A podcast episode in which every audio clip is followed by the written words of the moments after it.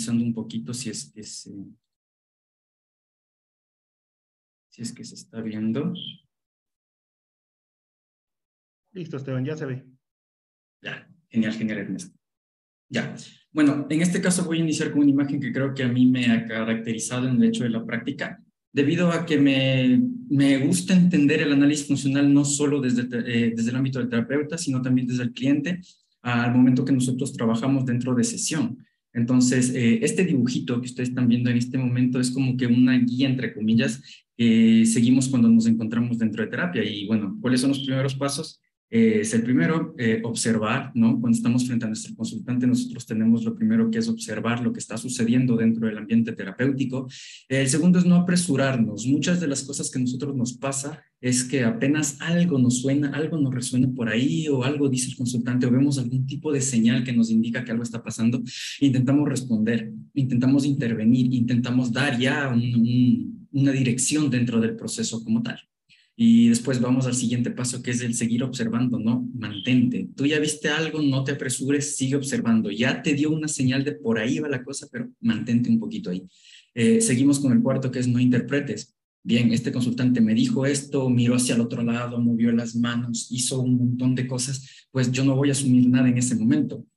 Y ahí viene el quinto paso, que es preguntar, bueno, mira, ¿para qué me dices esto? ¿Por qué haces esto? ¿De qué manera te funciona estar haciendo esto en este momento? Cosas así, ¿no? Para que la sexta, dentro de esto, pues ir identificando, pues, cuál es el problema, ¿no?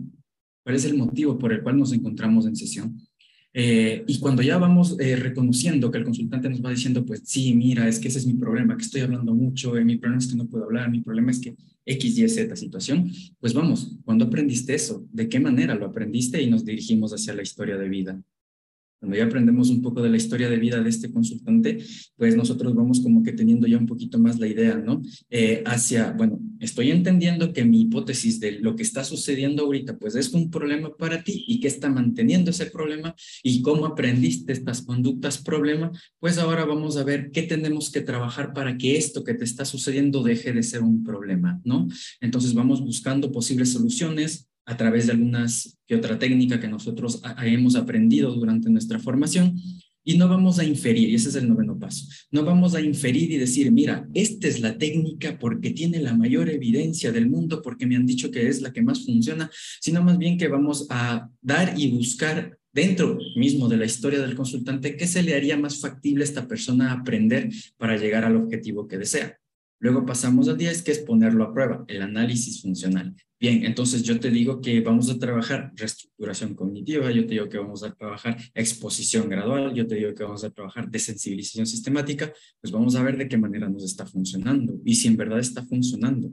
Recuerden que muchas veces nosotros pensamos y le ponemos toda nuestra creencia a las técnicas y a la final cuando no resulta, pues eh, nos sentimos en un vacío. Es como que, pero ¿cómo no? Si me dijeron que esta técnica era para esto, eh, a la final quedamos muy confundidos con respecto a lo que estamos haciendo y la idea se trata de no apegarnos, no casarnos con las técnicas, sino más bien irlas probando en cada uno de nuestros procesos y saber para quién, cómo y para qué, ¿sí? Entonces, eh, y eso nos lleva al punto 11, evaluar los resultados en sesión mira, eh, Esteban, lo que me pasa es que eh, no puedo dejar de pensar, siempre mis pensamientos están bien abrumadores. Eh, listo, hagamos que te parece un poco primero de atención plena para saber qué sucede, ¿no? Y comienzas con ejercicios, un poco de relajación, un poco de atención, un poco de respiración y vamos, dentro de sesión, él te dice, sí, miren, este espacio, al hacer este ejercicio contigo, pues me sentí un poco más relajado, los pensamientos estuvieron, pero sin embargo, pues no fueron tan abrumadores como siempre suele suceder. Vamos a ver si eso pasa afuera. Nos vamos afuera, mira, practícalo todos los días. Necesito que lo hagas tal vez dos veces, tres veces al día para ver cómo te funciona y para saber en qué momento te funciona y por qué funciona lo que funciona. O si no funciona, pues por qué no funciona, ¿no? Y evaluamos qué sucede entre sesiones. A la próxima, la próxima sesión que viene, pues volvemos, ¿no? Con el punto uno, observa. ¿Por qué inicio de esta manera, como les decía? Porque es como que estos pasitos para nosotros entrar en una calma y no estar constantemente tratando de sacarle o buscar el cambio de este consultante como tal. Ahora bien, ¿qué es un análisis funcional? Para los que ya han trabajado en algún momento un análisis funcional, esta es una forma de hacer análisis funcional, ¿sí? Eh, conocida más bien como un análisis descriptivo o un análisis anecdótico. Donde nosotros registramos algunas cosas que pasan aislando la conducta del consultante para tener como que una hipótesis, ¿ya? Y que esta hipótesis nos ayude a ver cómo desencadenen algunas consecuencias dentro de la vida del mismo. Pero para irle reconociendo, eh, en este caso, el análisis funcional, que vamos a hablar más que nada desde el punto de vista conductual, eh, tengo un mensaje por aquí. Ah, saludos. Eh, ah, si tienen preguntas, pues bueno, las hacen, ¿no? No hay ningún problema, no, no nos vamos a, a, solo centrarnos en que yo dé el monólogo como tal, sino más bien que si podemos participar estaría genial. Entonces, vamos ahí. Eh, ¿Qué es un antecedente? Cuando hablamos de un antecedente, es algo que sucede o es todo lo que sucede en el entorno del organismo. Por ejemplo, si yo les digo a todos ustedes, en este momento, en este preciso momento, que es el único momento en el que pueden estar conscientes de lo que está sucediendo, ¿qué está sucediendo? Y ustedes también me dirán, eh, tal vez me dirán, eh, estoy en una clase, eh, está hablando un ponente, también hay música en, alrededor mío, está prendida la tele, no sé qué esté pasando en sus casas, ¿no? En sus trabajos pasa un montón de cosas. Entonces, eso es lo que está pasando. Pero resulta que como la tele está pasando mi programa favorito, eso me llama mucho más la atención que lo que está diciendo Esteban. Nos llama la atención nos motiva a comportarnos de una u otra manera. Entonces yo estoy con la vista hacia la televisión, ¿no? Mientras intento como que, bueno, que este man, y, ahí viendo la televisión, todo genial.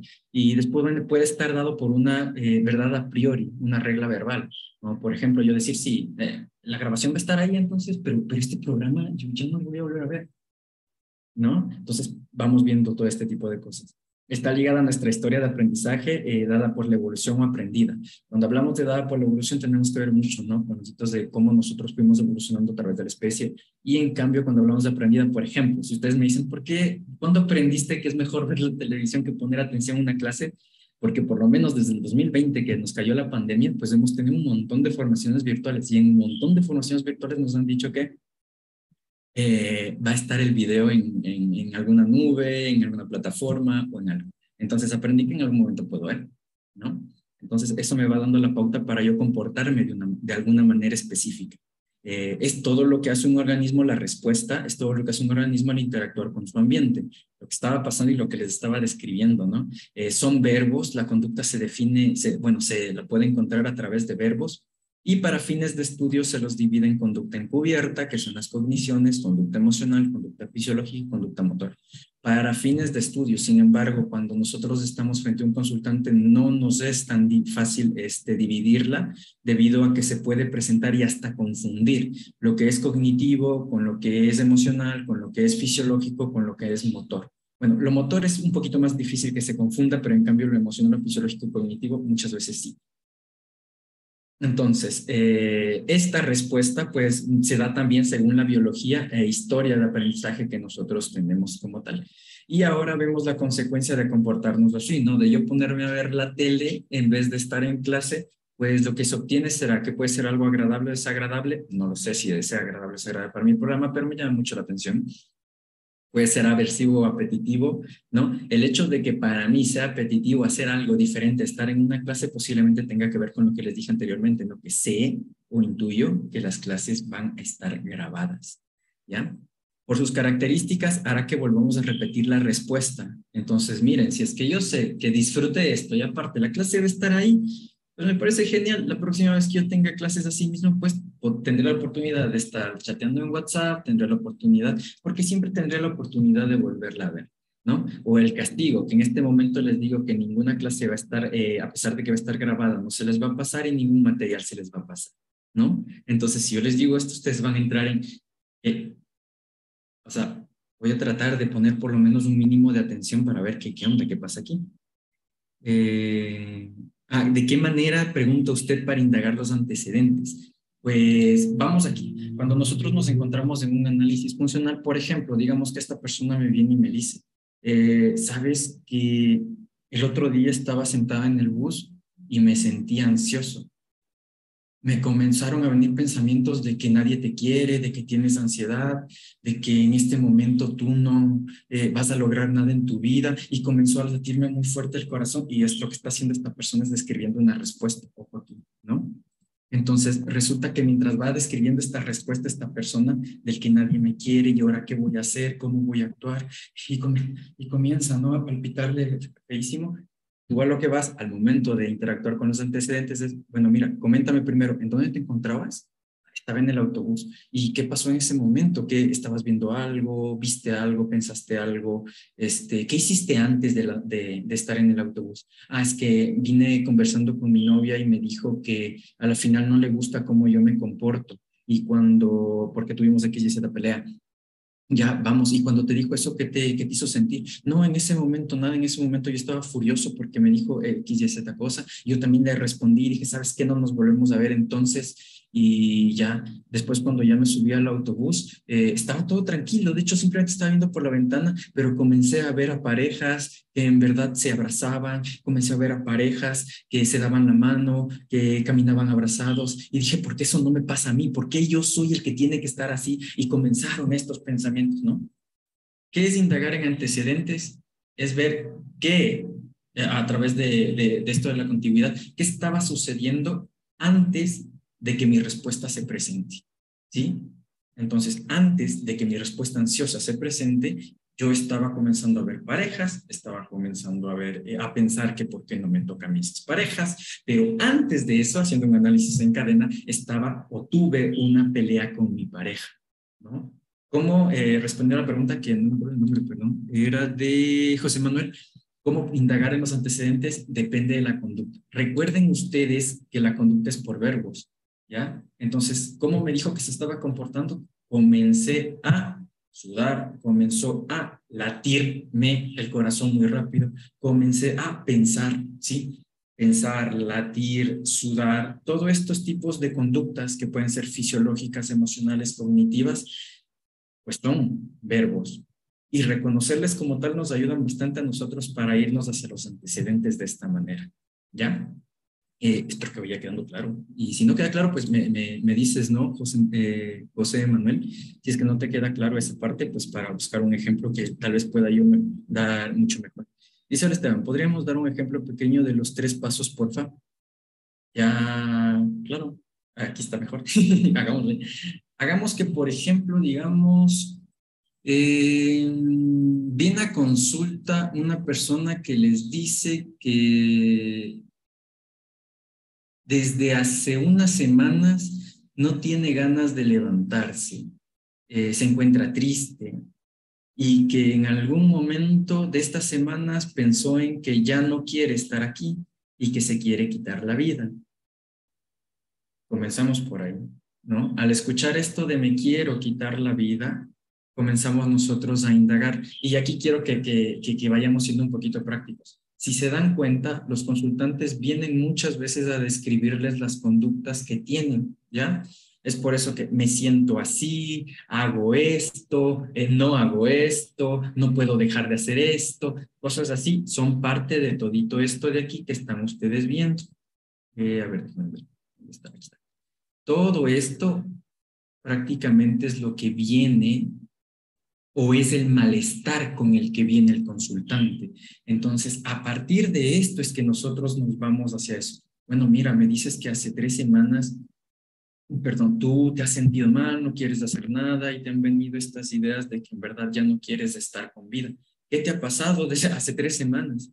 Resulta que hace tres semanas, y aquí vamos, como algo que nos llama la atención, por ejemplo, hace tres semanas reprobé un examen para entrar a la universidad. Nos motiva a comportarnos de una u otra manera. Bueno, ¿y qué pasó cuando, cuando reprobaste este examen? Te juro que no sabía qué hacer. Mis papás me iban a matar. Me iban, a matar porque ellos esperaban y me dijeron, pobre de ti, que tú no entres a la universidad. ¿No? Nos motiva a comportarnos. ¿Qué hiciste entonces en ese momento mientras te encontrabas con esa noticia? Comencé simplemente a pensar en, ¿y ahora? ¿Y ahora? ¿Sí? Pues entonces e, esta verdad a priori pues va mucho con el aprendizaje que han tenido sus papás como cuando le dicen esto de que si no entras pues a la final te olvidas de nuestra familia. Entonces para él es como que me olvido de mi familia, o sea, se acabó, me alejé, se fue, murió, ¿no? Y está ligada a nuestra historia de vida porque a la final esto no es que de la nada aparece, eh, si nosotros vamos a la historia de vida de nuestros consultantes y le decimos, oye, mira, y en algún momento, ¿cómo, son tus papás? No?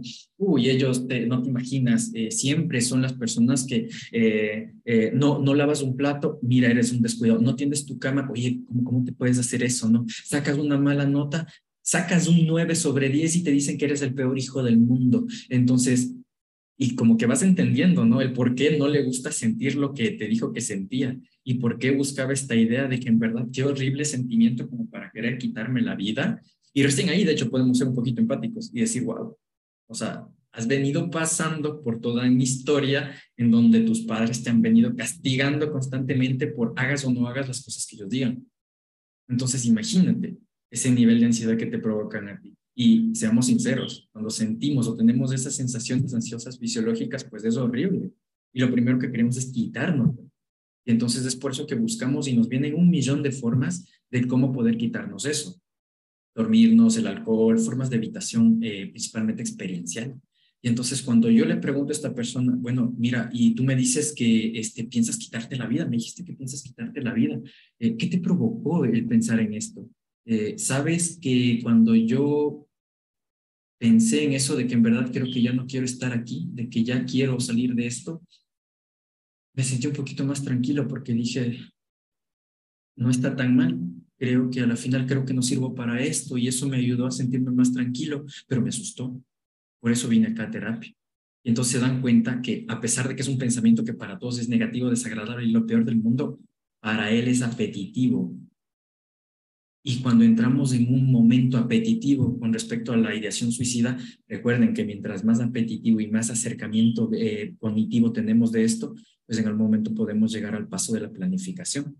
Y si por sí el pensar en que muriéndome se me acaban mis problemas, imagínense planificándolo y teniendo el control sobre eso. Se va a hacer muchísimo más relajante. Por tanto, yo voy a sentirme mucho más tranquilo y pensando que estoy haciendo lo correcto. Y al punto de que en algún momento puede llegar a quitarse la vida. ¿Ya? Entonces, hagan de cuenta eso. Entonces, de esa manera es como nosotros haríamos, ¿no? Recogemos la información que tenemos y visualizamos. Si es que me dice, y como les digo, particularmente, no siempre, obviamente, no creo que sea así, pero nos preguntan, nos, perdón, nos vienen y nos dicen las conductas, ¿no? Entonces nosotros lo que hacemos es averiguar, bueno, dónde, cómo, cuándo, por qué, para qué, qué, qué, qué onda con esta conducta, ¿no? Y al hacer esta conducta, pues, ¿qué ganas, no? ¿Qué ganas o qué pierdes? Dice, He escuchado que también en las condiciones se dividen pensamientos automáticos, creencias intermedias y nucleares. Eh, ¿De qué manera puedo preguntar para hallar eso? Ya que el consultante a veces suele saltar de un argumento a otro. Verás, eh, aquí te va a aclarar un poquito que, por ejemplo, cuando nosotros estamos interviniendo y estas personas te dicen pensamientos, eh, ¿cuál es la finalidad para encontrar eso? porque tome en cuenta que nosotros cuando hablamos de pensamientos automáticos, eh, intermedios o nucleares que tú mencionas, pues a la larga yo, bueno, les voy a manejar desde otra manera, pero es lo mismo, ¿no? Cuando hablamos de pensamientos nucleares son pensamientos que han venido siendo construyéndose a lo largo del tiempo, ¿sí? Son como esas reglitas que nosotros tenemos y que vamos haciendo, como que lávate los dientes, bañate, camina por la derecha, no lo sé, un montón de cosas que son muy nucleares en nosotros, que nos sirven para, para vivir, eh, para sobrevivir más que nada. Cuando hablamos de pensamientos, por ejemplo, intermedios, eh, son pensamientos que dentro de nuestra vida cumplen ya no una función de que esto tiene que cumplirse como tal a cabalidad, tiene que ser así, sino más bien que están dispuestos a ser moldeados. Los pensamientos intermedios, como tú los manejas, pues son pensamientos que a la larga pueden ser mayormente modificados. ¿Sí? Es por eso que, por ejemplo, si es que tú te das cuenta, los pensamientos este, intermedios y los pensamientos eh, automáticos eh, pueden ser muy bien trabajados con reestructuración cognitiva. ¿Ya? Y los pensamientos automáticos son dados principalmente, de hecho, yo te diría que los pensamientos automáticos son dados también por una historia de aprendizaje, en donde aquí, más que el hecho de, de que sean nucleares, tienen que ver más con las derivaciones del lenguaje que nosotros ¿ya? ¿Qué son las derivaciones del lenguaje? Por ejemplo, cuando nosotros asociamos todo con todo, principalmente, ¿ya? Eh, asociaciones deliberadas del lenguaje. Entonces, cuando se presentan estos pensamientos, pueden tener una finalidad, como todo lo que hacemos. Sin embargo, que esa finalidad vaya en pro o en contra de las cosas que nos sirven, pues ¿no? Entonces, si es que nosotros, y tú me dices, ¿cómo puedo yo reconocer? Pues de la misma manera, por ejemplo, eh, digamos un pensamiento nuclear. Yo te puedo decir es que todos los, todos los menores a mí tienen que saludarme primero, ¿no? Porque soy mayor, mayor o sea, soy el viejo, yo tengo, a mí tienen que saludarme. ¿En qué momento se ha presentado esta conducta? Y tú vas viendo que en todos los momentos posibles en donde esta persona se ha encontrado con personas menores a él, que parezcan menores a él o ni siquiera menores a él, que tengan un grado de estudios menor, que tengan un trabajo que tenga menor remuneración, todo lo que se considere menor, generalizada esa conducta se presenta en diferentes ambientes. Cuando tú ves un intermedio, son que se presentan dependiendo como de forma esporádica. Como ves un automático, se presenta a través de característicamente algo específico. ¿Ya? Para los nucleares, principalmente la exposición, la, no, no la exposición, el apego a contingencia directa, pues te serviría bastante. Para otros, por ejemplo, como los intermedios, el moldeamiento verbal. Y yo te diría que tal vez los automáticos, la reestructuración cognitiva. Pero obviamente no me hagan caso, ¿sí? Simplemente es como que yo lo veo de esa manera, pero posiblemente cuando te encuentres frente a un consultante pueda ser muy diferente.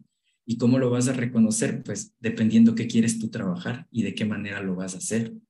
Ahí se hacen jerarquías, por ejemplo, si es que en verdad las cogniciones son algo que tengas que trabajar, o tienes que trabajar otras áreas, porque por lo general cuando vienen consultantes con pensamientos eh, muy automáticos, te das cuenta que a veces no tienes ni siquiera que trabajarlos, ¿no? Y tienes que trabajar más las áreas eh, contingenciales, las cosas motoras, las cosas que no hace, eh, para que pueda acercarse y los pensamientos de por sí, entre comillas, se extinguen, ¿ya? Ahí no sé si es que... Espero que, que quede claro, que no nos confunda más que nada, ¿no? Este creo que puedo borrar. No puedo borrar Allá. Ahora bien, eh, yo les hablaba de... Ya, chévere. Yo les hablaba de que esto va a ser un yo notando, pero yo como terapeuta notándome, ¿sí? Porque si bien nosotros nos ponemos frente a un, a un paciente, lo primero que hacemos es poner todito nuestro de atención y no nos damos cuenta que nosotros como terapeutas también somos parte de ese contexto, ese antecedente que está sucediendo. Entonces, si es que el consultante me dice, eh, eh, Esteban, sabes que me quiero matar, yo así como que, mm", pero estoy tan calmado, siento que estoy tan calmado, como que, man, ¿no? Como que sí le va a mover algo, como que, chuta, este man ya me desaprobó y después te viene y te dices que todos mis terapeutas me han dicho que no debería pensar en eso, que eso está fatal. Y tú le dices, no, tranquilo, es una conducta más, pero son mis gestos, ¿no? O también son la forma como yo interpreto de que Esteban me quiero matar. No, no, no hablemos de eso. Mira, la vida es hermosa. Tranquilo. Hay que vivir el ahora, el presente y dirigir nuestra vida hacia lo más valioso. Porque estoy actuando yo así, ¿no? ¿Qué pasó ahí? Eh, evitativo, invalidante, estupendo, exacto. Entonces, hagan de cuenta que eh, solo atiendo y entiendo, entonces no eres una persona que se está, ajá, ajá, ajá, porque la idea no se trata de que nosotros simplemente escuchemos y digamos, y digamos justo la palabra precisa que necesita, sino más bien de que todo el momento que está sucediendo, está sucediendo conmigo, que está sucediendo contigo, ¿por qué estamos aquí actuando de esta manera? ¿Sí? ¿Por qué me cuesta tanto hablar de ciertos temas? ¿Por qué para mí ha sido fácil? Y, es, y se pueden notar cuando ustedes dicen, ah, este tipo de temas no trabajo yo, ¿no? Porque es un tema más, es una presentación de conducta en una diferente este, forma, ¿no? Pero ¿por qué no trabajas? Porque primero, por responsabilidad y ética, posiblemente tienen que conocer la clínica dentro del, del, problema que están trabajando, por supuesto que sí. Y no podemos conocer todo, porque ustedes saben que es un montón. Pero sin embargo, cuando se van especializando, van conociendo poco a poco este tipo de cosas. Y cómo actor frente a eso, es por eso que se especializan en algunas cosas, ¿no? Eh, veo el panorama completamente en verdad. ¿A qué me refiero con esto? Si en verdad yo estoy ahí notando y notándome que estamos aquí interactuando, o de plano simplemente soy la persona que te pregunta, te cuestiona y a la final te dice que esto tienes que hacer, ¿no? Como que yo estuviese en una burbuja donde a mí no me topa el contexto, a mí no me topa la vida, solo a ti. Eh, ¿Qué juego eh, en la terapia, no? ¿Qué hago en la terapia? mis manos, mi, mi voz, mi, mis ojos, mis gestos, mi postura, no es lo mismo que yo les diga, me voy a matar, ¿no? y así como que, pues, dale, no, genial, uno menos. Pues hay que ser un poquito concretos en esa parte, de qué manera nosotros nos comportamos. Eh, la comunicación no verbal, exactamente. ¿sí? Eh, conozco lo que sé y por qué, ¿no? Porque ustedes saben, el hecho de que ustedes aprendan muchísimo en los cursos no quiere decir que solo eso vaya en terapia. ¿sí? Ustedes son toda una historia de aprendizaje con la que entran y se chocan. Se chocan con otra historia de aprendizaje. Por tanto, por este lado está toda mi historia diciéndote que cómo yo me comporto y lo que soy, y por este lado está toda la ciencia que he aprendido. Tanto tú, en cambio, eres toda la vida que quieres resolver. Entonces, ¿en qué momento mi forma, mi vida, va a entrar en juego dentro de este, este proceso? ¿Ya? Es como lo, que decíamos, ¿cómo se sienten cómodos ustedes en terapia? Hay personas que no les gusta sentirse cómodos, sino quieren presentar lo que decía, creo que era José, eh, estas reglas, ¿no? De cómo tiene que verse un terapeuta, cómo tiene que vestirse un terapeuta, cómo tiene que este, hasta saludar a un terapeuta, porque lo primero que tenemos que hacer es rapor, lo primero que tenemos que hacer es eh, eh, generar empatía. pero tomemos en cuenta, sea cual sea o como sea, pues se va a generar la relación terapéutica. O sea, no es algo que se tenga que trabajar, ya simple hecho de la interacción se va a generar. Em, entonces, hagan de cuenta, exacto, por ejemplo, lo hice con camisa. Y, por ejemplo, para mí, yo les dijera nomás, me, me, siento muy, muy apretada estando con camisa, me siento muy incómodo.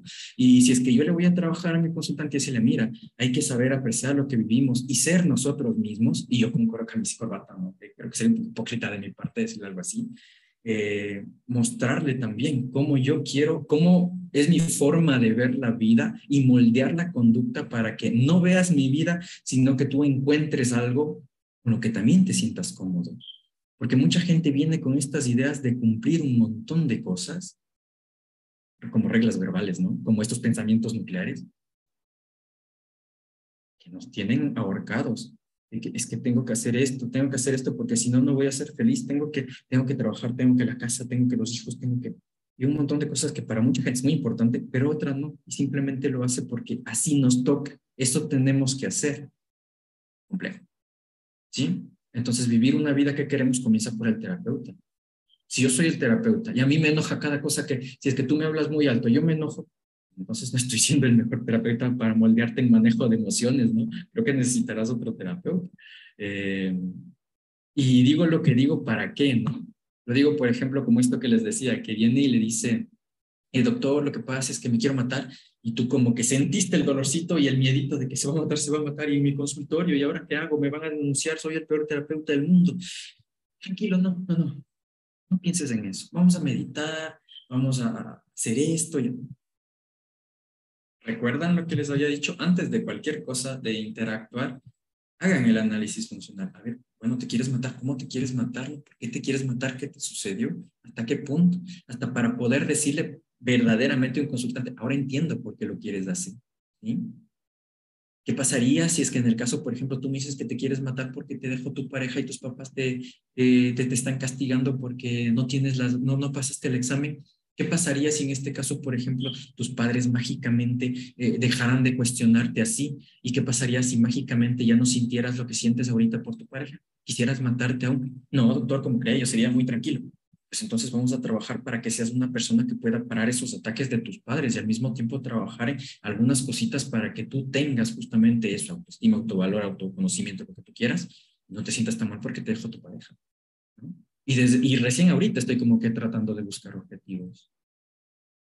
Mi trabajo no es hacer que la gente se sienta bien, sino que tengan una vida que valga la pena, sea como sea esta vida. Obviamente, que no haga daño a los demás ni tampoco se haga daño a él, ¿no?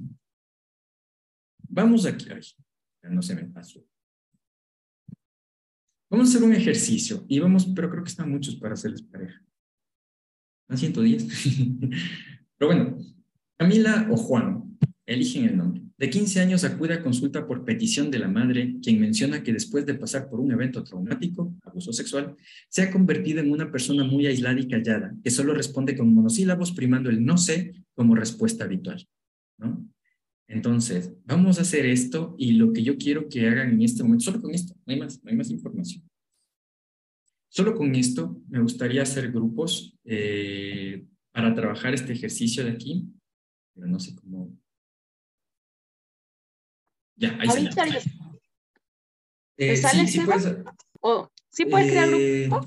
Ah, ya, ya, ya me salió. Genial. Ah, ok, perfecto. Mm, Ya. Entonces vamos a hacer grupos de 20.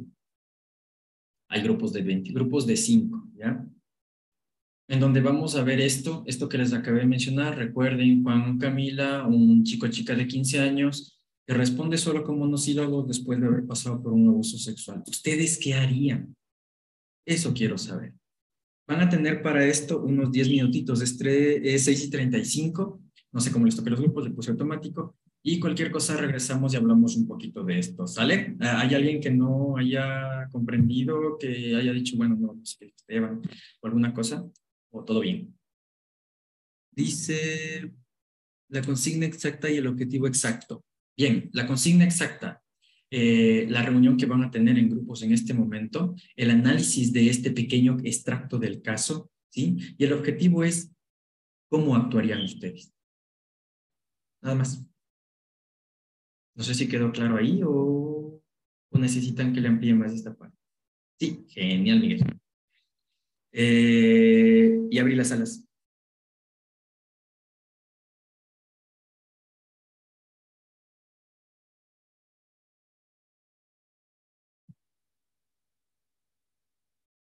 Y no, no actúan como Camila, no es un roleplay.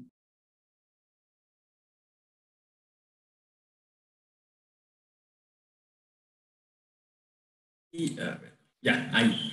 Bien.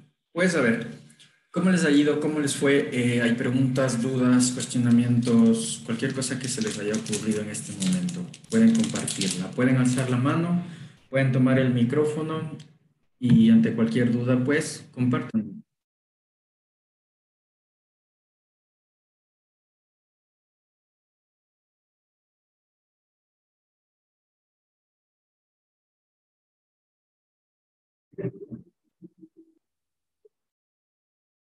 Montserrat, Hola, sí. ¿qué tal? No por no encender mi cámara, pero es más un asunto médico. Eh, comentábamos en el equipo que empezaríamos a trabajar una alianza terapéutica, pero justo a partir de la observación.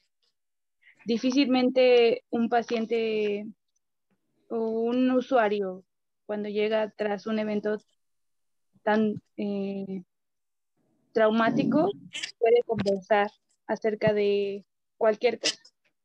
O Decíamos que, por ejemplo, podíamos observar la forma en la que iba vestido, no por, no por un juicio, sino simplemente eh, qué podemos obtener a partir de la forma en la que va vestido. Por ejemplo, si trae una playera de algún equipo de fútbol, a partir de ahí empezar a entablar una conversación, eh, no sé, sobre un equipo de fútbol.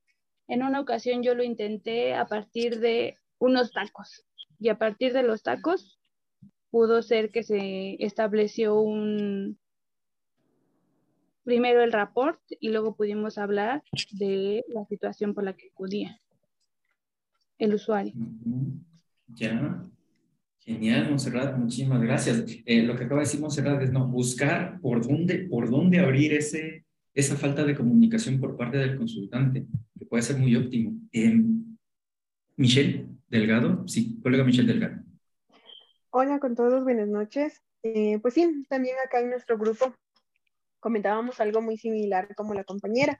Eh, comentábamos no solo observar a la paciente, sino también hacer una alianza con la persona que le acompañó al proceso a iniciar este proceso terapéutico, porque muchas veces las personas que acompañan a, a este tipo de, de en, a los adolescentes que pasan por este tipo de situaciones son las primeras personas que nos pueden proporcionar ciertas informaciones, a veces sobre sus gustos, sobre sus intereses o sobre lo más reciente que ella por lo menos pudo pasar y le causó una gracia. A partir de eso nosotros también podemos generar eh, rapport o algún interés con ella, entablar una conversa. O también podemos generarlo eh, como que, wow, veo que te gusta esto, también me gusta, generando un poquito de empatía y haciendo, con, comentando como alguna anécdota. Eso también en los adolescentes suele llamar mucho la atención y les permite este, sentirse o entrar un poquito más en confianza, no de golpe, pero sí poco a poco.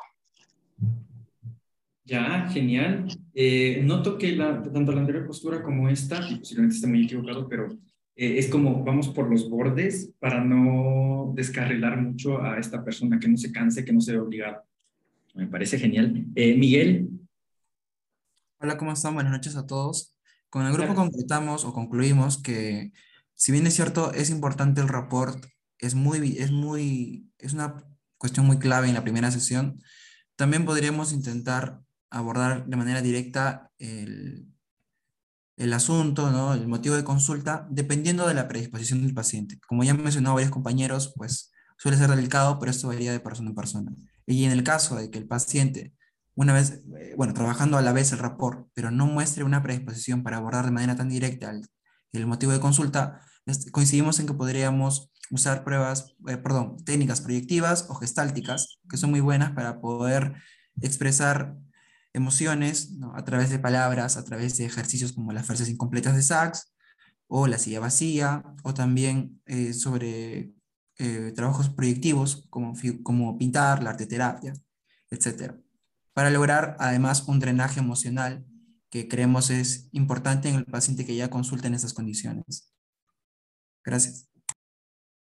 Ya, Miguel. Eh, bueno, por lo que te estoy entendiendo es buscar estrategias de alguna manera que puedan servirnos para que este consultante exprese, ya sea no necesariamente lo que, lo que vivió en el abuso, sino más bien eh, sea a través de otras modalidades de la emoción directamente, así. Eh, si es que estoy mal, me corriges, ¿no? Pero también estoy notando que tú me dices que hay que hacer otras evaluaciones como de tipo proyectivo, como que para ver y encontrar cosas. Eh, bajo un análisis de la función que te podría decir, pues eh, analizando cada uno de, lo que tú de las cosas que tú me dices, pues tendríamos que ver un por qué y un para qué en ese momento, ¿no? Eh, por ejemplo, imagínate que en ese momento la persona no quiera ni, ni moverse, ni te regrese a ver nada, pues sería medio complejo que llegara a hacer alguna de estas cosas, pero sin embargo me parece la búsqueda de estrategias sea cual sea esta estrategia, verlo bajo los ojos de un análisis nos serviría muchísimo para decir, no, mira, no me, no me funciona esto, pues vamos viendo algo que sí. Y si es que no es el caso, pues vamos viendo y probando, eh, pero al modo de no vernos tampoco tan apantallados, ¿sí? Como esto de que, a ver, vamos, Asmo, dime, dime, dímelo, eh, ¿qué te sucedió? Me dijeron que viniste por un abuso sexual. Chuta, en ese momento yo no te vuelvo a hablar en mi vida, ¿no? Eh, no, hay consultantes que, que no, definitivamente tocan esos temas pero como tú mismo dijiste, viendo las características, tendríamos que trabajar este asunto. Gracias por ese aporte. Eh, José. Buenas tardes. Eh, ¿Me escuchan? Sí. Sí. Eh, justo, justamente también estábamos conversando con el equipo y llegamos también a la misma conclusión que los anteriores equipos, ¿no? En lo cual era formar una alianza terapéutica, generar también ese rapport, porque primera, básicamente es la primera vez que nos estamos comunicando tanto eh, la, adolescente y, yo, ¿no? Ahora, si en todo caso, si en todo caso la evaluada, eh, aún así nosotros busquemos la forma, no, no, se abre, yo creo que sería adecuado buscar una comunicación de los dos. Por ejemplo, lo que puede, lo que puede servir, y usé el ejemplo con los chicos, fue, por ejemplo, ¿no? Mira, eh, ¿qué te parece, por ejemplo, si tocando tú la mesa significa un sí. Y si te quedas callada, significa un no. ¿Ok? Entonces, de acuerdo a eso, eh, le podemos preguntar, mira, por ejemplo, le hacemos la pregunta, ¿no? Y ella me dice, se queda callada, entonces le vuelvo a preguntar, ¿eso significaría para ti un no? Entonces ella puede decir, y toca, la, y toca la mesa, ¿no? Sí, entonces ahí aumentaríamos un poquito más la comunicación ya, ¿ok? Eh, otra forma también, por ejemplo, lo que yo usaría podría ser una metáfora en la cual eh, tratemos de buscar el no reprimir emociones y el, y el poder comunicarnos un poquito más. Y le pueden preguntar, ¿no? Mira, eh, de acuerdo a esa metáfora, ¿tú te sientes de esta manera? Y ella se puede abrir un poquito más. Esas son más o menos la forma en la cual yo abordaría el caso. Para no sentirlo tampoco aburrido, ¿no? Porque, también hay algún, porque hay también algunos familiares en el cual eh, suelen sondear mucho, preguntar mucho, preguntar mucho y cansan a la, al adolescente de cómo estás, cómo estás, cómo estás, y también tener ese punto, ¿no? Ajá, genial. Mira, lo que tú acabas de decir, eh, me pareció interesante esto de buscar formas, ¿no? Como de eh, un sonido para sí, dos sonidos para no. Puede ser muy práctico. Sí, en algún momento sí lo he visto cómo han trabajado de esa manera y la verdad sí puede ser muy práctico, al igual como tú dices es movilizar algo en el consultante, elicitar algo a través de metáforas, a través de cuentos, a través de narrativas, que puede ser muy práctico a veces, ¿no? Eh, ellos se sienten, eh, se pueden sentir en algunas situaciones entendidos eh, con una narrativa similar, no con esto así, no, mira, inventarnos, ¿no? De que a mí me pasó esto y de, no, no, sino ser coherentes con lo que nosotros decimos, basarnos en una relación terapéutica principalmente en honestidad, para que después, eh, como saben, suelen decir vulgarmente, se nos caiga después la mentira, ¿no? La idea es siempre mantenernos así, buscando estrategias como las que decía José Manuel. Muchísimas gracias por esa Y Patricia. Hola, sí, buenas tardes a todos. Bueno, en el equipo mencionábamos que obviamente la importancia de la alianza también con el acompañante para saber características que nos puedan servir para poder abordar la situación con el paciente, pero algo que, teníamos que, valorar y, hacer énfasis mucho es en darle y proponerle al paciente ese lugar de seguridad, hacerle sentir que está seguro, hacerle sentir que todo lo que diga ahí es, está en estricta confidencialidad, hacerle saber que el hecho de que haya llegado con nosotros tiene que ver con que estamos en toda la disposición de poner todos los recursos que poseemos para poder hacer que él deje de estar en el riesgo en el que está. Porque decíamos, o decían una de las compañeras del equipo, pues no sabemos si el mismo abusador forma parte de su núcleo familiar y él tenga temor a expresarse o a, decir y por eso haya optado por ese mecanismo de, defensa, el, el, no hablar o el que su lenguaje se vea implicado porque es algo que no pueda manifestar dentro del grupo familiar, porque allí sea donde esté el riesgo. Entonces, lo primero es darle la certeza de que allí está en un lugar seguro y que una vez que llegó con nosotros estamos en esa apertura y disposición de poderle dar las herramientas para que él pueda salir de esta problemática con la mayor facilidad. Ya posterior a eso, pues sí es buscar estrategias que tengan que ver más bien con la gestión emocional, no irnos solamente hacia el recurso del lenguaje, sino que a través del dibujo, a través de la música, empiece a liberar eso que tiene por allí, este, que no ha, no ha podido expresar y que le lleva a, a, pues no poder abordar la problemática desde la perspectiva que le va a ayudar a superarla. Darle herramientas de autoconocimiento, de que valide sus emociones y a partir de esa validación, o sea, que si se siente mal, que si se siente triste, que si se siente enojado, que si se siente deprimido, está bien, pero a partir de ahí, ¿qué vamos a hacer con esas emociones? Gestionar la emoción para llevarlo no solamente a que se sienta en un lugar seguro, sino que también sepa que con eso que siente puede hacer algo y él tiene que empezar a adquirir el, el poder de esas emociones, utilizarlas a su favor.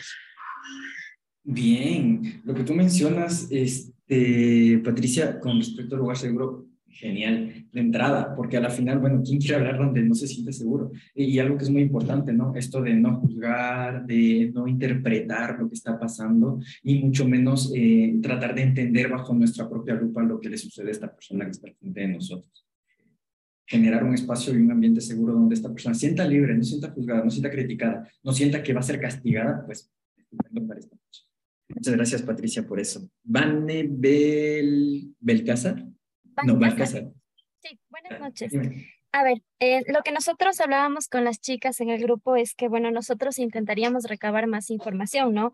Más o menos preguntaríamos a la mamá cuándo fue el abuso, desde qué fecha está así, porque es distinto si me dice que está así como desde hace un mes o como desde, desde hace una semana, ¿no? Eh, averiguar si tal vez hay alguna otra conducta que tal vez mamá piense que, bueno, quizá es pasajero o normal, porque creo que todos nos aportaría información Otra cosa, preguntar si vino obligada tal vez o si ella fue quien dio la iniciativa, porque eso tal vez nos va a dar indicios de cómo se va a comportar la paciente en la consulta, ¿no? Si tal vez va a evitar o tal vez nos va a ayudar o nos colabora. Después creo que aquí empezaríamos, ¿no? Hablando con que sí, este es un espacio seguro, vas a poder hablar con nosotros. Y creo que algo muy importante, que bueno, no sé si esté eh, correcto, pero lo que yo haría es decirle que no vamos a hablar hasta que ella tal vez se sienta lista, ¿no? De alguna manera decir este que no te presiono a que me cuentes lo que te está doliendo ahora, sino lo vamos a preparar tal vez y de ahí sí, cuando te sientas lista, lo abordamos juntas y como que lo resolvemos. Creo que aquí podríamos empezar con este rapport de, de, abordar sobre los intereses y demás. Y mientras estamos hablando, quizá podría identificar si tal vez lo que dice la mamá de cómo viene por el motivo de consulta es verdad o no, o si hay tal vez algunas cosas o si no, porque creo que, bueno, no es en todos, ¿no?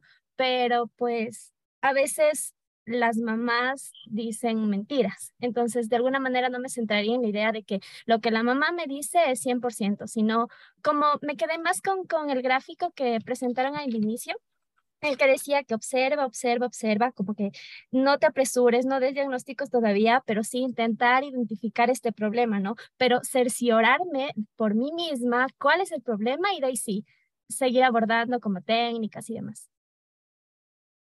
Genial y, qué buena mención al, gráfico. eh, sí, justamente es lo que eso buscamos nosotros dentro de la práctica. Te agradezco muchísimo, Vane, por tu comentario. Eh, es eso, ¿no? A veces, como ella dijo, bueno, no tanto, yo no diría que miente, pero cada quien funciona en base a lo que considera que es bueno en su vida, ¿no? A veces no sabemos ni qué. Pero eso nos lleva a la última este, diapositiva, cuando pueda mover esto. Ya, eh, la relación terapéutica funcional no tiene que ver con el hecho de cómo soy como terapeuta, sino lo que yo hago en terapia sirve para lo que quiero conseguir y es lo que ustedes me fueron diciendo. Intervenir de diferentes formas, ¿para qué me serviría? ¿Qué consigo haciendo eso? Y si somos, por ejemplo, un tipo de terapeuta, recapar un poquito, ¿no? De tipos de terapeutas son como reparentalizadores, eh, interacción aversiva, son directivos, son modeladores, moldeadores, castigadores, imprudentes, temerosos, punitivos, dependientes. Ese paciente dependiente que mejor, eh, perdón, ese terapeuta dependiente que mejor no le hago usar porque se vaya a cansar y me vaya a dejar, eh, no vaya a venir a las terapias, ¿no? vacío. ¿A qué me refiero con esto? Y esto es lo que más queremos nosotros cuidar como profesionales, es que ir a terapia sin tener idea de lo que vamos a hacer. ¿sí? Eh, la propuesta es que se sigan formando, sigamos conociendo y autoconociéndonos de cómo nos comportamos en sesión, porque sus emociones también les están moviendo durísimo. Así que también momentos de autocuidado, ¿no? Conocerse un poquito de qué manera, cómo les va a servir. Y conmigo, pues yo me despido dejándoles la imagen. Por eso les digo, es mi forma de trabajar. Por eso la plasmé en esa imagen, a través de otra imagen que es muy similar, que se trabaja en terapia de pareja, eh, en terapia integral de pareja, que también me gusta trabajar mucho.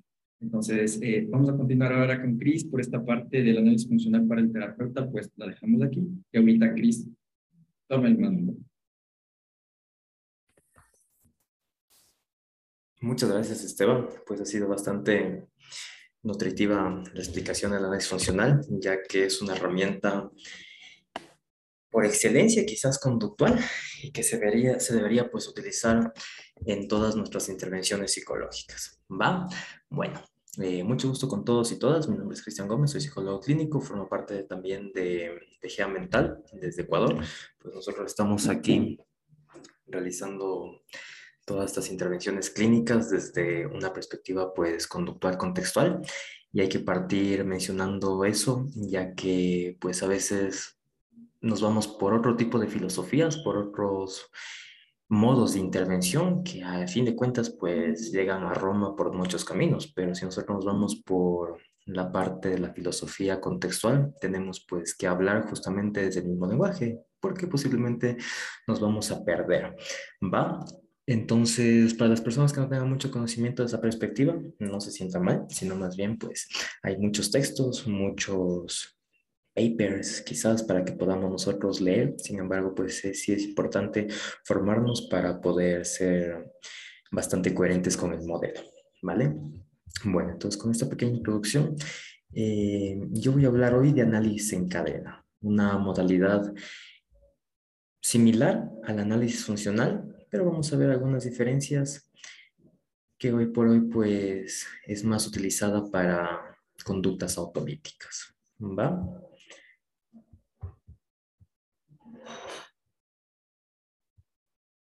Bueno, eh, Vamos a empezar con un pequeño caso, ya para que esto no sea aburrido, mucha teoría, aunque sí toda la teoría porque es necesario pues realizar una teoría breve para hacer la análisis en cadena, sin embargo pues vamos a empezar a leer. Eh, Ana es una consultante pues que llega a terapia individual y muestra su registro diario. Y yo pues noto como terapeuta que Ana el pasado viernes registró 6 de 10 en el nivel de intensidad dentro del impulso de lastimarse y que terminó cortándose. ¿Qué les sugiere a ustedes, pues, esta pequeña descripción de esa conducta?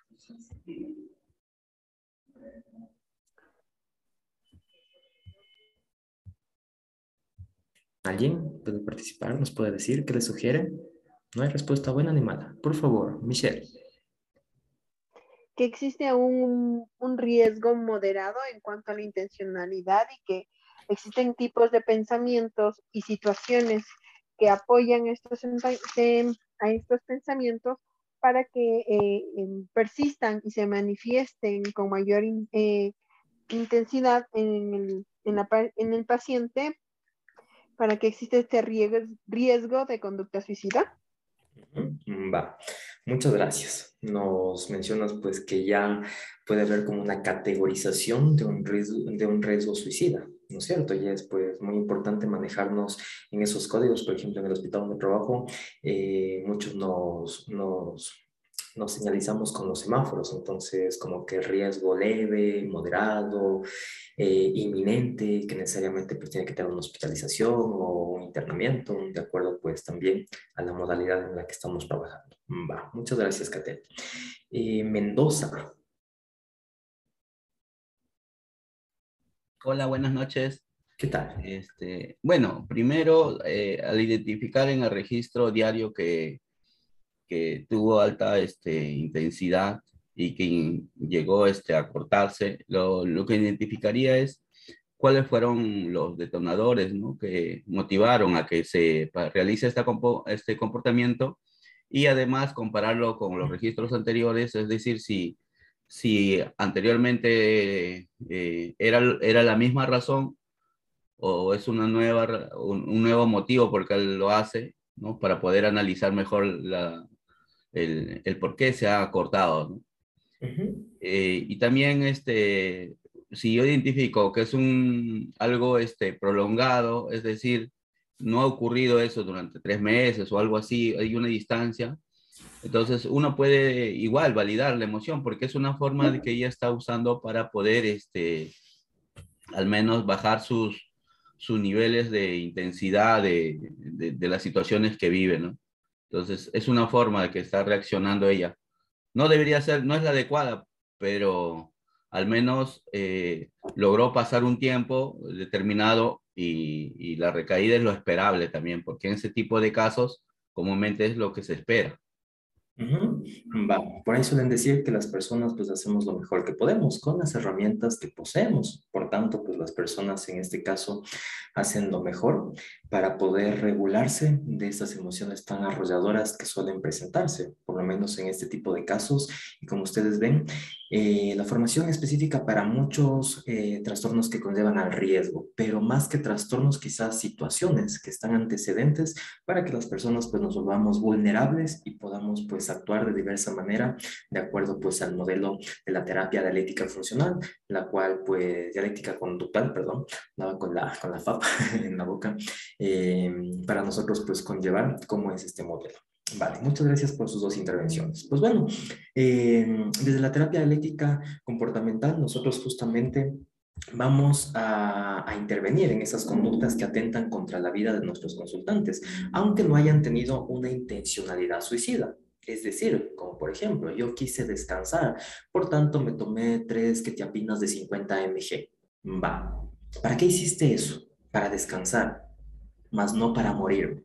Mm, entonces ya tenemos ahí una condicionalidad, que no necesariamente la persona quería matarse, quería acabar con su vida, poner game over, pero sí quería pues descansar. Entonces, se vuelve importante pues también conocer la literatura dentro de las conductas autolíticas. Si es una conducta activa, es decir, está verbalizando que se quiere matar con la intención de hacer algo, está queriéndose matar, o la conducta pues pasiva que simplemente quiere pues tal vez mitigar el dolor, no matándose, pero sí realizando un acto en donde eh, la motivación principal es disminuir ese malestar. Entonces, en algún momento aunque no hemos tenido la intencionalidad, podemos llegar pues a tener situaciones muy fatales, como que se nos pase la dosis de las que te apinas, como que se nos pase la dosis de, no sé, cualquier medicamento que tengamos prescrito. Yo trabajo en un hospital, por ende, pues a veces las personas se arrepienten de lo que han pasado por el gran sufrimiento fisiológico que, que tienen que pasar, pues un lavado gástrico, una intubación, un daño hepático, por tanto, a veces hay muertes instantáneas y es muy tarde pues para arrepentirse ya que no se puede hacer mucho. Entonces, nuestro trabajo como terapeutas es prevenir, pero es pues una situación bastante tenaz prevenir los intentos autolíticos, porque ustedes sabrán que de en medio hay muchos factores que a veces posibilitan esto de los mitos, el llamar la atención, el que el que quiere matarse lo hace, no es tanto así. Por tanto, tenemos que indagar un poquito la literatura para nosotros pues conocer a qué nos estamos enfrentando como terapeutas. Para mí quizás la conducta autolítica es algo bastante desgastante como terapeuta, pero también debemos tener un equipo quien nos sostenga emocionalmente un equipo de supervisión, un equipo de consultoría, incluso pues un, un terapeuta para que también nos pueda sostener emocionalmente las emociones tan arrolladoras con las que nuestros consultantes pueden venir. Recientemente, hace dos días, estaba recién entrando a mi turno y justamente un paciente me escribió que estaba con intención autolítica, que no quería saber nada de la vida y yo tenía a la lista de espera pues cuatro pacientes que atender en piso y en ese momento pues me dio una ansiedad tremenda, no va a ser menos, ¿no es cierto? Y me tocó activar pues mis redes en ese momento de habilidades para gestionar las emociones, tal vez pues eh, hacer una cosa a la vez y muchas cosas que es necesario pues como terapeutas tener en cuenta, ¿va? Bueno, entonces, ¿cuáles son como que esas características que la terapia analítica conductual nos menciona para estudiar el comportamiento autolítico. Primero, los factores que controlan la aparición, ¿no es cierto? ¿Cómo, en qué momento apareció esa idea de quererte cortar por primera vez? La intensidad, como vemos acá, el nivel de saturación de las emociones. Del 1 al 10, ¿qué tan fuerte fue esa emoción que mantuviste? Por ejemplo, la tristeza. ¿Qué tan fuerte fue la tristeza cuando tu novio te terminó? Pues bueno, 10 de 10, 11, 20. ¿va? Entonces, muy arrolladora.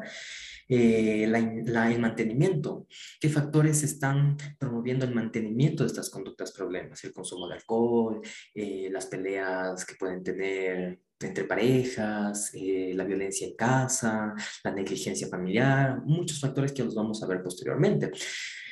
Buscar las vulnerabilidades. Ya les decía algunas, ¿no es cierto? El modelo de la teoría biosocial de Linehan nos propone algunas soluciones. Eh, que ya los vamos a conocer, como son pues los antecedentes, qué es lo que está pasando previo a, a la conducta autolítica, cuáles son esos eventos que desencadenaron que tú te cortes, que te tomen las pastillas, que hagas, no sé, una conducta de riesgo, te vayas a tener relaciones con personas que no conoces, sin preservativo, eh, el riesgo de que contraigas VIH. Entonces, hay muchos riesgos, no solamente el riesgo político per se, sino más bien otras conductas que a las personas nos exponemos en riesgo, ¿va? Pero hoy por hoy, pues yo me voy a dedicar más a la conducta autolítica en CUTI, ¿vale?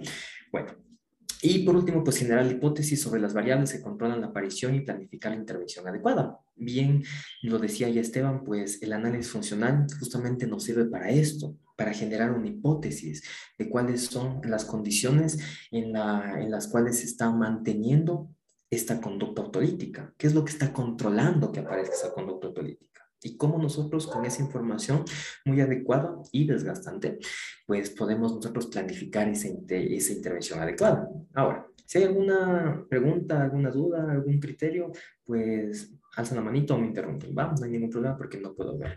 Voy a correr un poquito por la hora para ver si podemos alcanzar a hacer un ejercicio, ¿va? Bueno, ahora, nosotros como terapeutas debemos guiarnos eh, por la teoría biosocial de Linehan y los principios del aprendizaje. Por eso les decía al inicio que si queremos intervenir desde estas perspectivas conductuales contextuales, tenemos que primero formarnos pues en principios del aprendizaje, tanto pavloviano como esquineriano. ¿va? Pero también si ya nos vamos por la DBT, tenemos que conocer un nuevo modelo que nos propone Marshall Linehan, que es el modelo de la teoría biosocial. Aquí les he puesto brevemente, que no lo voy a explicar a profundidad por motivos de tiempo, pero sí me gustaría pues hablar así netamente que por, que por un lado la parte bio, ¿no es cierto?, corresponde a esa vulnerabilidad biológica, es decir, tenemos altos niveles de sensibilidad emocional, alta reactividad a las emociones, regreso lenta a la calma. Háganse la idea, pues, de, de, no sé, de una, ¿cómo se llama esto? Pues no es la moscovita. Eh, bueno, de lo que da la vuelta, sí, gira, no recuerdo, se me fue la palabra, pero es como que un lento, lento, lento retorno a la calma. En ese momento explotamos las personas, o como yo les suelo decir, eh, llegamos hasta un momento en que esa olla de presión explota y se nos vuelve bastante complicado volver a la calma, tal cual como un tsunami, ¿no es cierto? Como que en ese momento es muy arrollador el tsunami y nos cuesta pues regresar a esa calma que las personas necesitan en ese momento. Entonces aquí para definir pues esto de la vulnerabilidad, de la vulnerabilidad emocional sería en cortas palabras esa dificultad que las personas tenemos para regular nuestras emociones. Cuando aparece la tristeza, actuamos de acuerdo a la emoción o actuamos de acuerdo al contexto. No se diga una conducta autolítica. Por otro lado, el ambiente invalidante, todos esos procesos inherentes que nosotros pues estamos supeditados a estar conviviendo con nuestros familiares, con nuestros profesores, con nuestros amigos, con nuestras parejas, con nuestros compañeros de trabajo, etcétera, etcétera, etcétera. Pero si aquí existe pues un ambiente invalidante, podríamos nosotros decir que las personas altamente reactivas emocionalmente pueden responder de una manera muy errática e inapropiada a las experiencias privadas que es muy normal que podamos tener. Pero como no hemos tenido un aprendizaje previo de cómo manejar esas emociones, más no controlar, manejar, pues obviamente vamos a responder de esa manera. Por eso les decía que hacemos lo mejor que podemos con las herramientas que tenemos. Y si desde guaguas, desde muy pequeños, desde niños, pues no nos enseñan a manejar estas emociones, a gestionar de una eh, no mejor ni peor manera, sino si nos vamos por la pragmática, la manera más útil. ¿Cuál es la manera más utilitaria de gestionar esta emoción? ¿Va? Y por otro lado, pues el condicionamiento clásico, que sería ese aprendizaje de la asociación de estímulos, uno indica la aparición del otro, no me voy a meter en eso porque nos vamos a ir toda la noche. Y por otro lado, pues el condicionamiento operante, que así en cortas palabras pues sería ese aprendizaje debido a las consecuencias, es decir, cuáles son los factores que mantienen la conducta. El clásico vamos a, a, como que entretenernos en la aparición, ¿no es cierto? ¿Cómo apareció ese comportamiento? ¿Cómo estuvieron ligadas esas respuestas emocionales con el contexto que experimentó el, el organismo, el individuo? Y por otro lado, con el operante, ¿qué es lo que está manteniendo esas conductas? ¿Va? Es decir, el para qué. Si nosotros nos vamos por la pragmática, por el contextualismo funcional, nuestra palabra clave va a ser el para qué, no tanto el por qué. ¿Sí? Porque el por qué es una justificación. El para qué vamos a indagar cuál sería la función, es decir, ¿para qué yo me estoy cortando? ¿Qué me genera? Me genera placer, me genera disminución del malestar, etcétera, etcétera, etcétera. Ahora, si nosotros vamos, pues, eh, en las sesiones indagando todo esto, pues tenemos que tener en cuenta que realizar una valoración de la conducta problema desde el análisis en cadena va pues a tener que conllevar algunos aprendizajes previos, como que el terapeuta y el consultante buscan conductas alternativas para la próxima ocasión en cuanto se presente una situación similar que ya haríamos un análisis de solución, que ese análisis de solución lastimosamente no lo voy a hacer, espero que en el módulo que reciban DBT pues propongan a su docente hacer este análisis de solución, pero sí vamos a hacer un análisis en cadena para nosotros pues saber en qué se diferencia con el análisis funcional tradicional, ¿va? Ahora, si hay alguna pregunta, no sé, no hay ninguna pregunta por aquí. Si hay alguna pregunta, no duden en hacerlo. Si voy muy rápido, si digo algo que no se entiende, pues igual manera, ¿va? Pues para eso pagamos al fin de cuentas. Bueno, ahora, ¿qué es el análisis funcional? Ya Esteban lo dijo, no voy a repetir en la gran magnitud, pero sí, pues les voy a mencionar que es una de las tantas estrategias de evaluación que nosotros tenemos para pues determinar cuáles son esos factores que llevan, que siguen, que controlan, que influyen y que mantienen a la conducta política en este caso.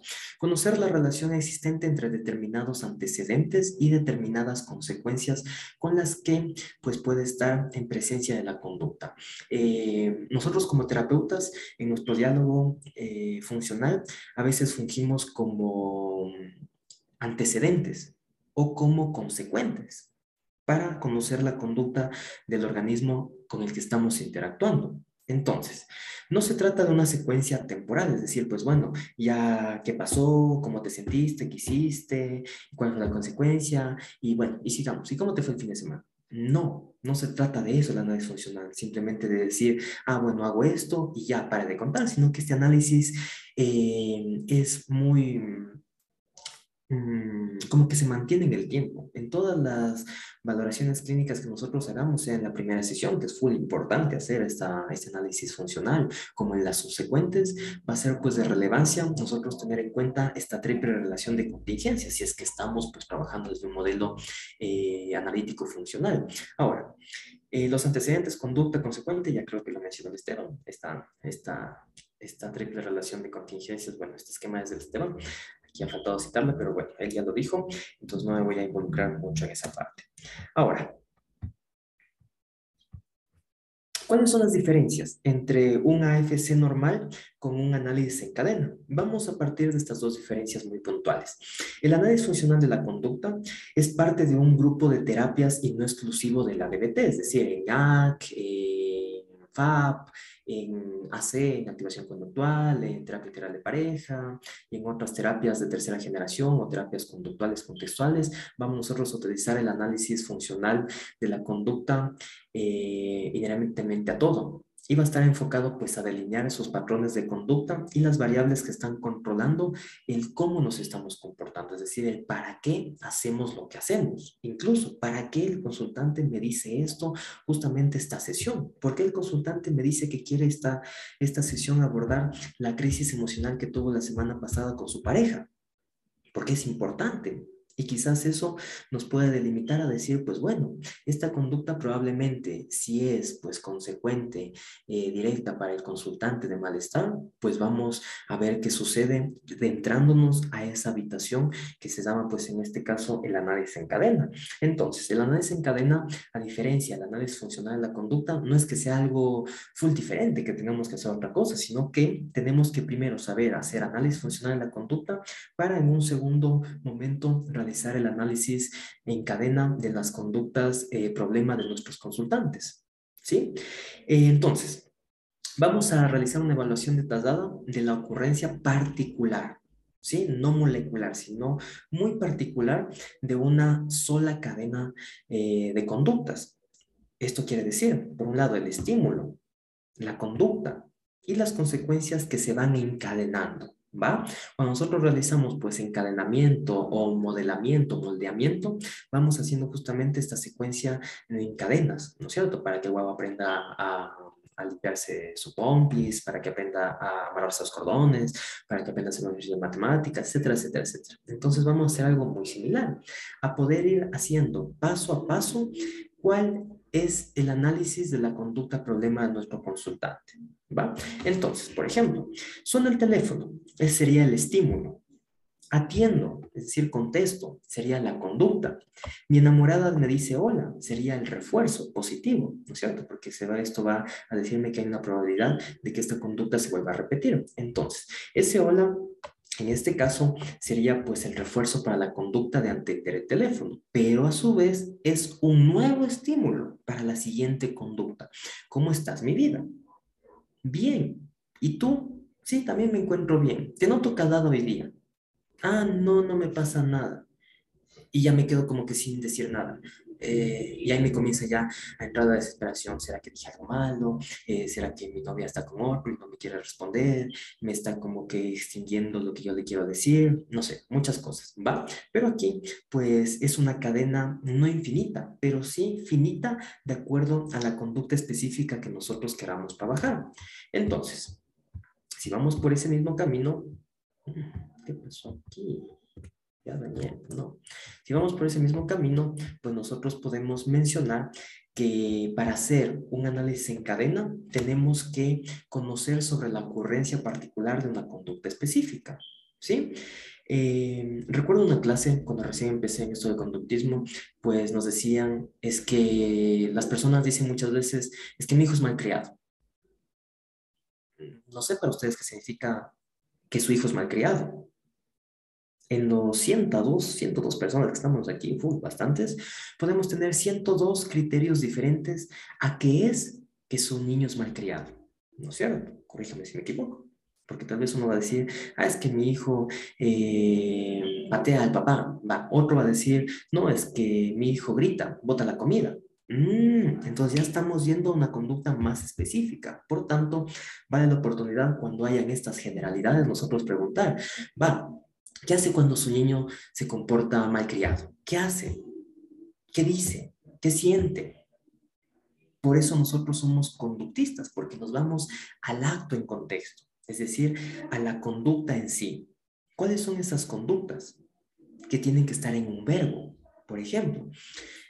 La conducta debe ser claramente definida. No podemos hacer un análisis en cadena diciendo, pues como aquí, es que me peleé con mi novio va a haber una descripción bastante grande de lo que es pelearse con una persona.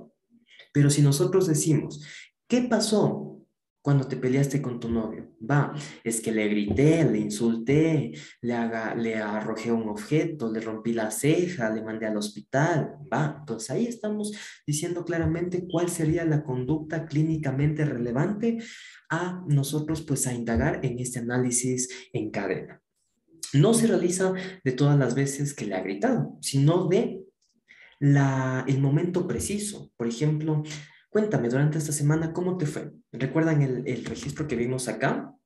Entonces yo, como vi el registro, por eso es importante enviar los registros a nuestros consultantes, no por simplemente decirles, ah, bueno, vas a registrar, eso te va a ayudar para que cambies, para que notes tus pensamientos. Sí, nos va a ayudar, pero si nosotros no le damos relevancia a ese análisis que el consultante esmeradamente o desesmeradamente lo hace en casa en los momentos de crisis, pues no nos va a servir de nada.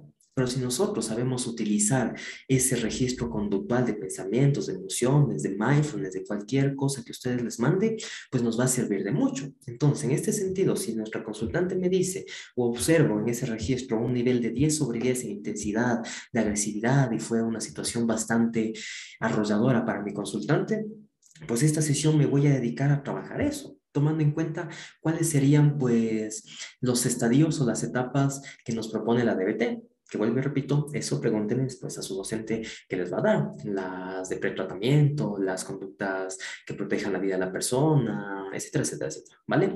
Bueno, entonces, muchas veces la conducta sobre la que se realiza el análisis en cadena es la conducta con la que estamos monitorizando, como ya les decía, cortarse, tener una sobreingesta de comida, drogarse, tener relaciones de riesgo, etcétera, etcétera, etcétera. Algunas ocurren más como cortarse, por ejemplo, y otras ocurren menos, que sería pues faltar a clases, no acudir a la sesión, no utilizar la habilidad que ya fue moldeada en alguna de las, de las sesiones anteriores.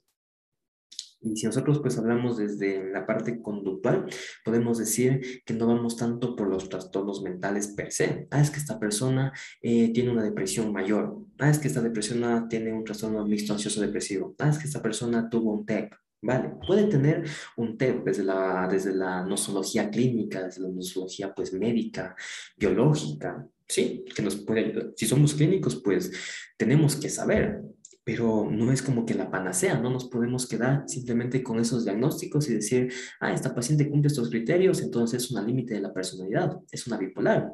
Sí, nos ayuda, pero ¿Qué función cumple? Pues comportarse así de esa manera, para que nosotros digamos, esta persona es inestable.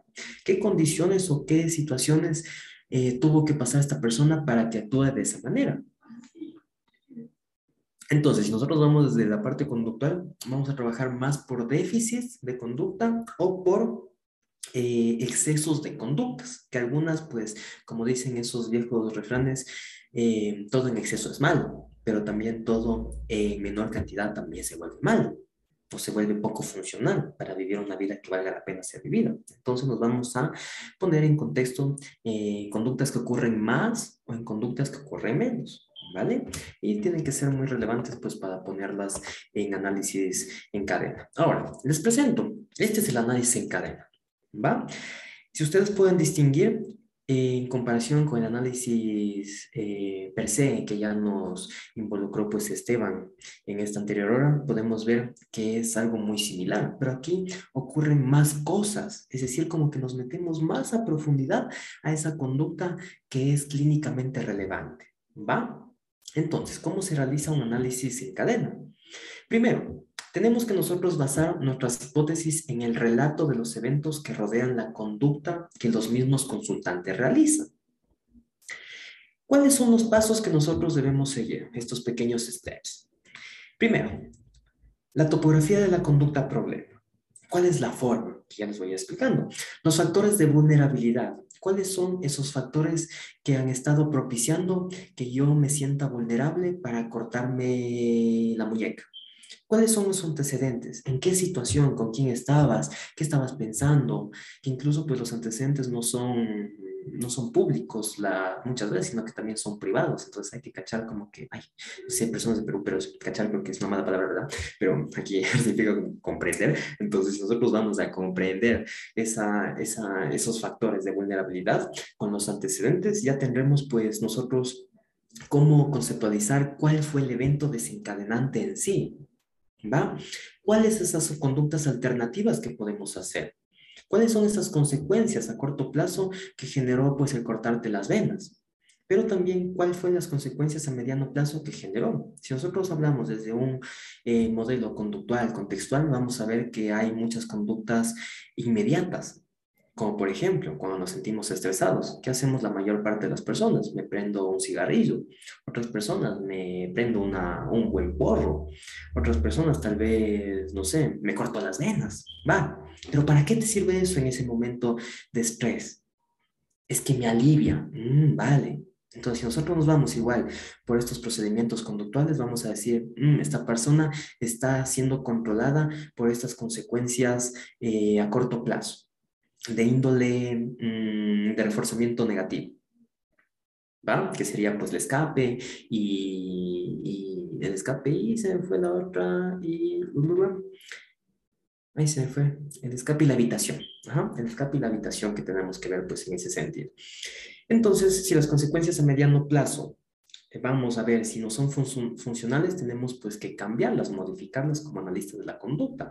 Por ejemplo, yo trabajo mucho en AC y, trabajo desde la desesperanza creativa. Entonces, las personas, pues les hago llegar a un punto en donde no es ponerles contra, contra la pared, la espada contra la pared, y decirles, ah, pues bueno, entonces cambia si eso no te ayuda, sino que con metáforas, con diálogos eh, terapéuticos, con esas cadenas verbales que nosotros realizamos, pues tenemos que hacer llegar a la persona a distinguir entre lo que todo lo que ha estado haciendo es muy funcional. Ahí están las habilidades de validación. 1, 2, 3, 4, 5, 6. Y pues podemos decir, va, es muy comprensible o quizás es muy esperable que hayas hecho este tipo de, conductas.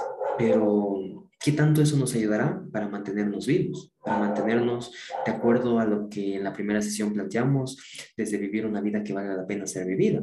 Mm, ya cambian las cosas. Entonces tenemos que hacer diferentes eh, como que sets de, de, conductas para nosotros indagar todo eso.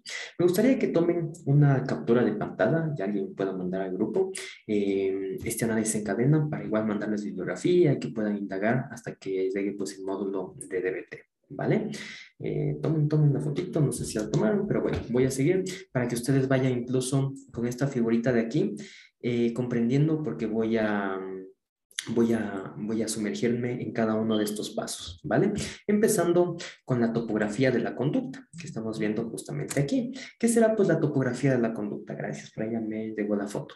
Va, entonces, si nosotros vamos por la topografía de la conducta, vamos a comprender la frecuencia, la intensidad, la duración y la latencia del comportamiento. Esto es la parte como que muy sustancial, pero no la parte funcional.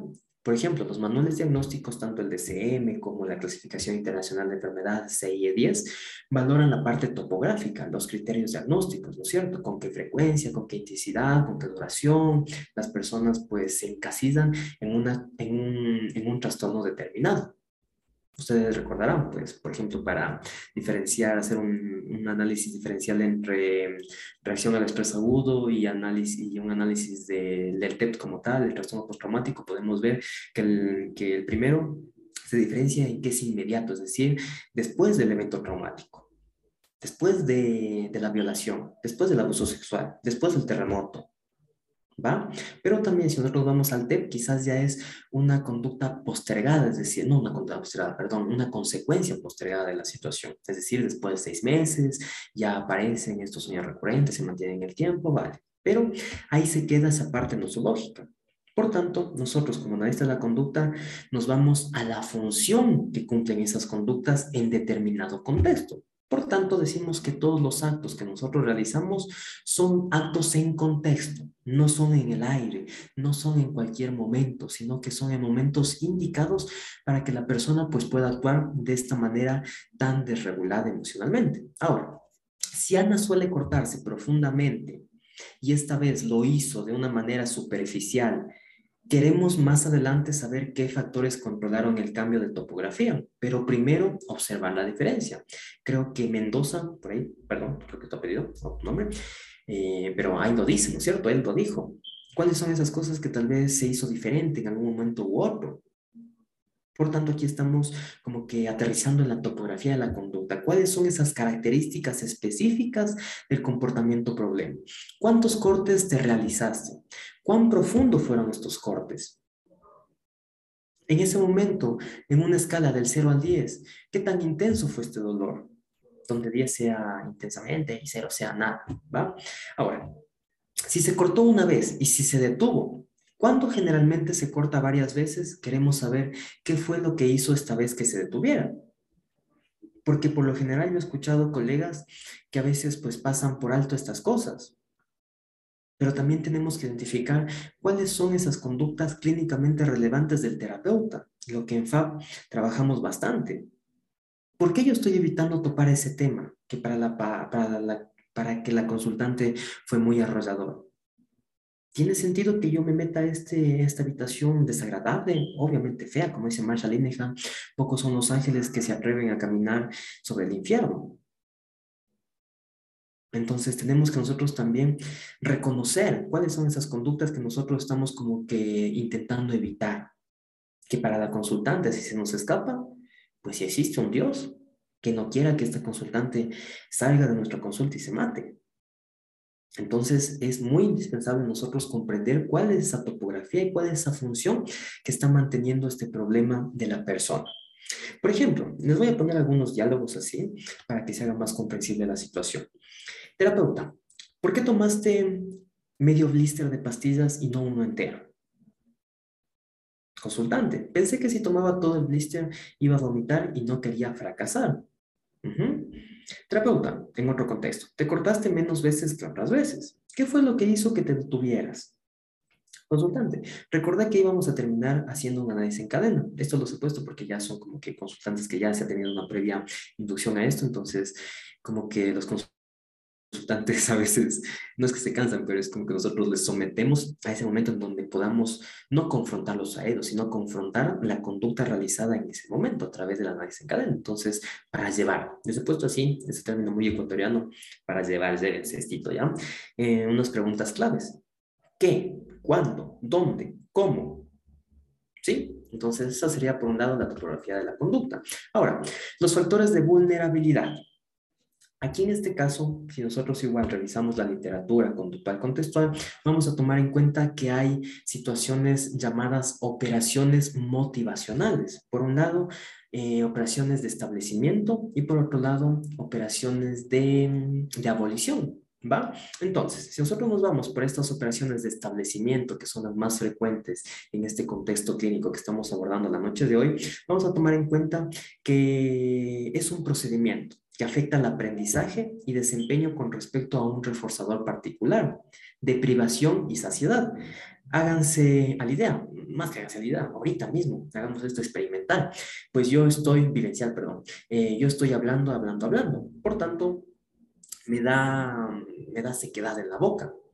¿Y qué hago si yo estoy privado de esa sequedad en la boca, es decir, de esa estimulación de la saliva? Pues yo tengo un vasito de agua aquí y me tomo. Por tanto, ya puedo seguir hablando y ya tengo una saciedad de tomar agua, porque ya cumplí con eso que yo quería en ese momento, como por ejemplo, eh, cuando nos sentimos privados de haber tenido relaciones sexuales por tres, cuatro meses y llega una persona y me quiero desregular con justa razón y me voy a coger con esta persona. Obviamente, los anticonceptivos. La cambié.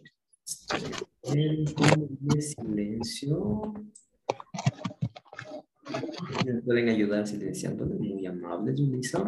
Va, y ya me perdí. Pero, eh, ah, les decía de, de, esta situación de la privación y la saciedad. Entonces, si yo estoy privado de algo fisiológicamente eh, importante para mí, como el dormir, el tener sexo, el comer, eh, hacer mis necesidades biológicas básicas, ir al baño, ¿no es cierto? Puedo yo estar en privación o en saciedad. Entonces, si ustedes se ponen en el contexto de estas personas que tienden a desregularse con facilidad, podemos ver que estuvieron privadas pues de una situación como el afecto de una persona. Y en ese momento, ¿qué es lo que esta persona hace? Sale o busca en redes sociales alguna persona con la que pueda tener relaciones sexuales. Va, le llama, concreta una cita, le paga o no le paga, hacen el acto sexual sin condón o sin condón o con condón, eh, no sé, muchas cosas. Entonces ya cumple esa saciedad y ya, ya está regulada.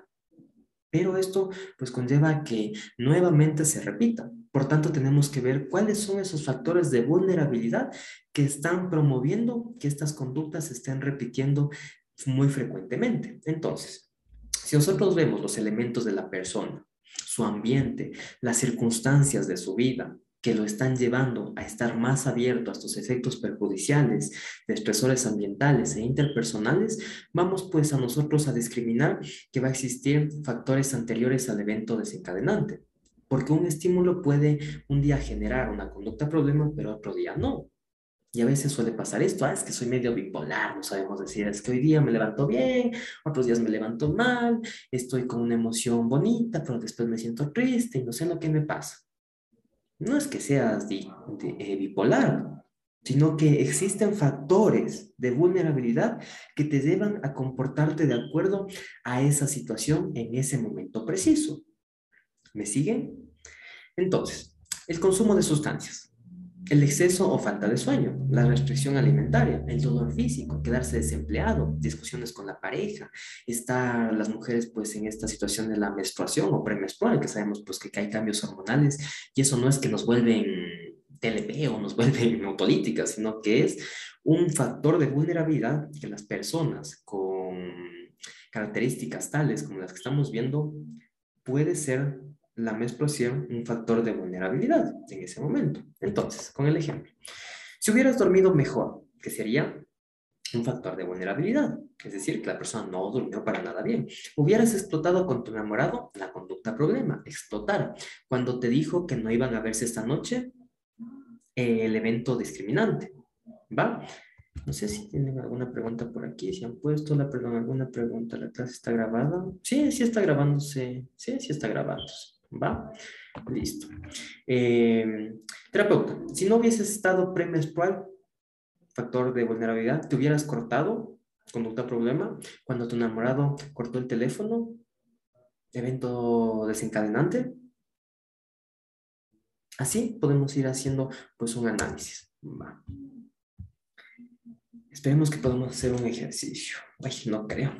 Bueno, los antecedentes. Los antecedentes conllevan pues a que nosotros representemos una situación que llevó a la conducta problema con precisión. ¿Cómo? Detectando pues los factores de vulnerabilidad que ya los vimos anteriormente y avanzando en esa descripción de la situación que llevó a la conducta problema, intentando registrar cada conducta del consultante con los registros conductuales que solemos mandar, que son característicos de los, de los conductuales, los TCC y los contextuales tal como dibujar un mapa de una carretera que termina en la conducta problema. Entonces, nosotros así, si hablamos de una manera metafórica, podemos como que hacer un caminito, va. ¿Cuál sería la meta aquí? En indagar cuáles son, pues, ese para qué, cuál, fue, cuál es la función para que el consultante haya hecho ese tipo de conductas. Entonces, tenemos que primero, pues, comenzar a hacer esa carretera. ¿Cómo comenzamos a hacer? Registrando pues cada evento público o privado del consultante, ¿va? Eh, tenemos que tener una actitud de ingenuidad, hacernos los locos. No es que no sepamos, quién sabe, no sepamos, pero si nosotros vamos por esa modalidad de ser como ingenuos, de hacer preguntas como que, ay, oye, ¿qué pasó en ese momento en donde te cortaste? Tal vez nosotros ya sabemos, porque hicimos un análisis funcional previamente. Pero tenemos que hacernos como que medio los pendejos aquí para estar sumergiéndonos en esa conducta problema de nuestros consultantes y así pues sacar la mayor información que podamos para determinar una intervención más adecuada. Para llevar, ¿cuándo empezó la situación que terminó en la conducta problema? ¿Qué pasó después? ¿Qué emoción sentiste? ¿Qué pensaste? ¿Qué hiciste? ¿Qué hicieron los otros? Como ustedes van viendo, no es un interrogatorio, pero sí es un análisis exhaustivo de una conducta determinada. Por tanto, tenemos que indagar, preguntar, tal cual como un, no sé, un espía o una persona que se dedique pues a estar haciendo este tipo de preguntas. Terapeuta, ¿cuándo comenzó la situación que terminó en que te cortaste? Consultante. Me llamó mi enamorado cuando yo estaba caminando para salir a eso de las 8 pm. Si ven cómo son muy, em, como que muy precisos en la descripción. ¿Y qué pasó luego? Me dijo que tenía un cumpleaños de su amiga. ¿Eso fue lo primero que te dijo? No.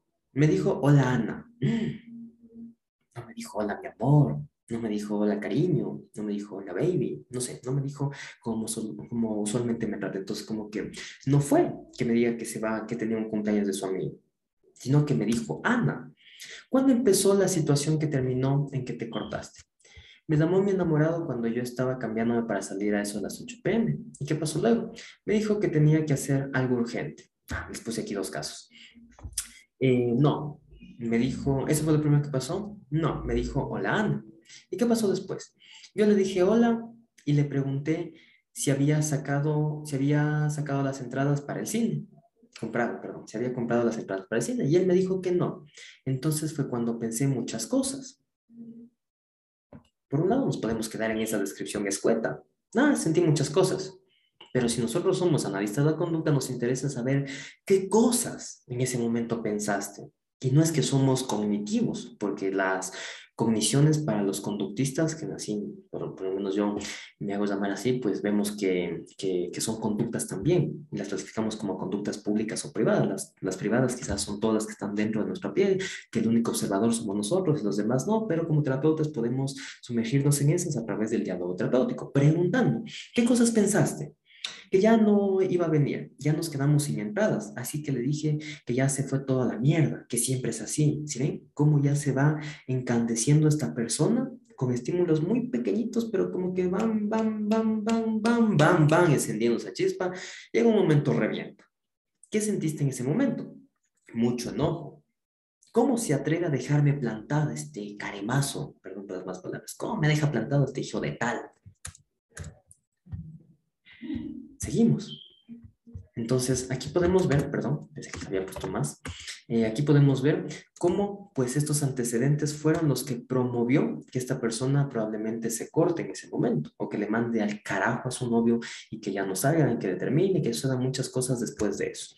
Ahora, el evento desencadenante va a ser aquí eh, el estímulo condicionado y condicionamiento clásico y operante. Por eso le decía la necesidad de comprender los principios del aprendizaje para nosotros, pues, como que discriminar ¿Cuál fue el estímulo condicionado? Es decir, el condicionamiento clásico, toda esta, esta cadena de asociaciones que ya Pablo lo hacía con el perrito y que eso lo podemos trasladar a la conducta clínica, que no lo voy a hacer ahora, y también la conducta operante, es decir, qué es lo que está manteniendo. La teoría biosocial justamente involucra buscar una emoción intensa que luego el consultante intentará regular con la conducta problema. Por ejemplo, recuerden al pequeño Albert este guagua, este niño no tenía ningún motivo para tener miedo a, no me acuerdo si fue una rata, un conejo, cualquier animal, sirve, pero como asociaron con un pan, ¿no es cierto? ¡Pan! Y le mostraban el perrito. ¡Pan! Y le mostraban el perrito. Entonces, en esta asociación, ¿qué pasó? Un estímulo que era totalmente neutro ya tuvo una función específica. Y en este caso es un estímulo condicionado por la repetición eh, frecuente de esta situación. Eso trasladen a la conducta autolítica. ¿Cuándo fue la primera vez que te sentiste así tal cual como me comentas ahora, que, que se te vino a ir a la mente, me quise cortar?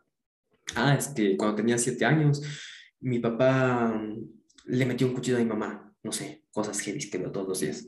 Y desde ese momento yo no sabía cómo conllevar la situación, estaba inherente a eso, en un momento dado me, me avasalló pues la tristeza, me dio ansiedad, y nos comienza a describir, y en ese momento me acuerdo que una vez en una película vi que una niña se cortó y le funcionó. Vale, entonces voy a hacer eso. Entonces, ¿qué pasó ahí? ¿No es cierto?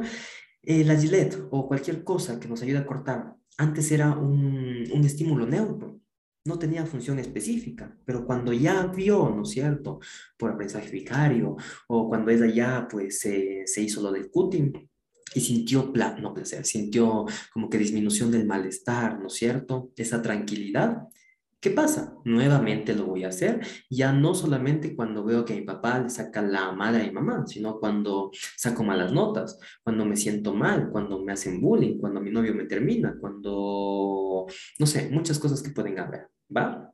No sé si me están siguiendo con la brevedad que estoy hablando, pero espero que sí. Esperemos hablar un poquito de eso para que tengan pues comprendido esta parte cuando toque el módulo. Buscar qué estímulo genera qué emoción específica y problemática que lleva al problema, ya les había mencionado. Exposición no solamente ante las respuestas de miedo injustificadas, sino todas las emociones primarias relacionadas a la conducta problema, como por ejemplo, hoy me decía una consultante, justamente ha tenido un intento político el día lunes, me decía, es que sentí mucho enojo. Y el enojo quizás es una emoción secundaria. Y yo le decía, pues bueno, y si podemos, pues, conversar un poquito con ese enojo, ¿qué tal vez nos puede decir ese enojo en ese momento que apareció? Y llegamos a la conclusión que no fue enojo, sino fue tristeza. Entonces aquí nosotros retornamos a las emociones primarias, porque hay un sinnúmero de emociones secundarias que pueden pues confundirse con una emoción primaria, como la tristeza con la ira, ¿no es cierto? Entonces, hay un manual, hay muchos manuales que pueden ustedes ver, tanto en inglés, en español, en portugués, de estas habilidades que tenemos pues que aprender, ya que en la DBT hay una modalidad individual y una modalidad grupal, en la modalidad grupal se enseñan las habilidades, tolerancia al malestar, etcétera, etcétera, etcétera, ¿va? Para llevar, ¿cuándo fue la primera vez que pensaste en matarte? ¿Qué estaba pasando antes de mm, cortarte las venas? Antes de irte a coger con esa persona que no le conocías. Si no hubiera pasado eso, ¿hubieras hecho la conducta problema? ¿Cuándo pensaste por primera vez cortarte? Cuando mi enamorado me dijo, no te soporto más, y me colgó el teléfono. Temía que me dejara. ¿Lo llamaste luego? Sí, pero no me contestó. Estabas muy enojada. ¿Qué piensas? Soy un desastre. ¿Te vas a quedar sola, por loca?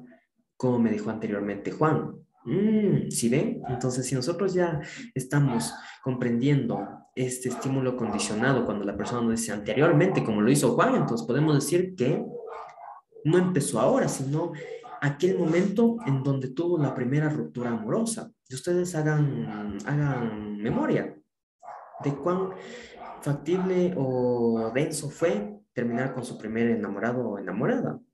¿Quién no dijo, ya después de ti no hay nada, me voy a matar, voy a meter el cuchillo? ¿Quién sabe que alguno de sus pelados por ahí les mandó, es que, oye, me voy a matar este momento, estoy en el puente? Y una vez le dice, ah, pues loco, haz. y a veces no lo hacen, otras veces sí, entonces hay que estar mucho tiempo en eso, pero pues bueno, así podemos discriminar un evento eh, desencadenante. Ahora, va, ya vamos terminando. La conducta alternativa. ¿Qué sería pues hablar de conducta alternativa? No sé si yo estoy moviendo aquí algunas cosas y están viendo como negro. Discúlpenme, pero no me alcanza la pantalla.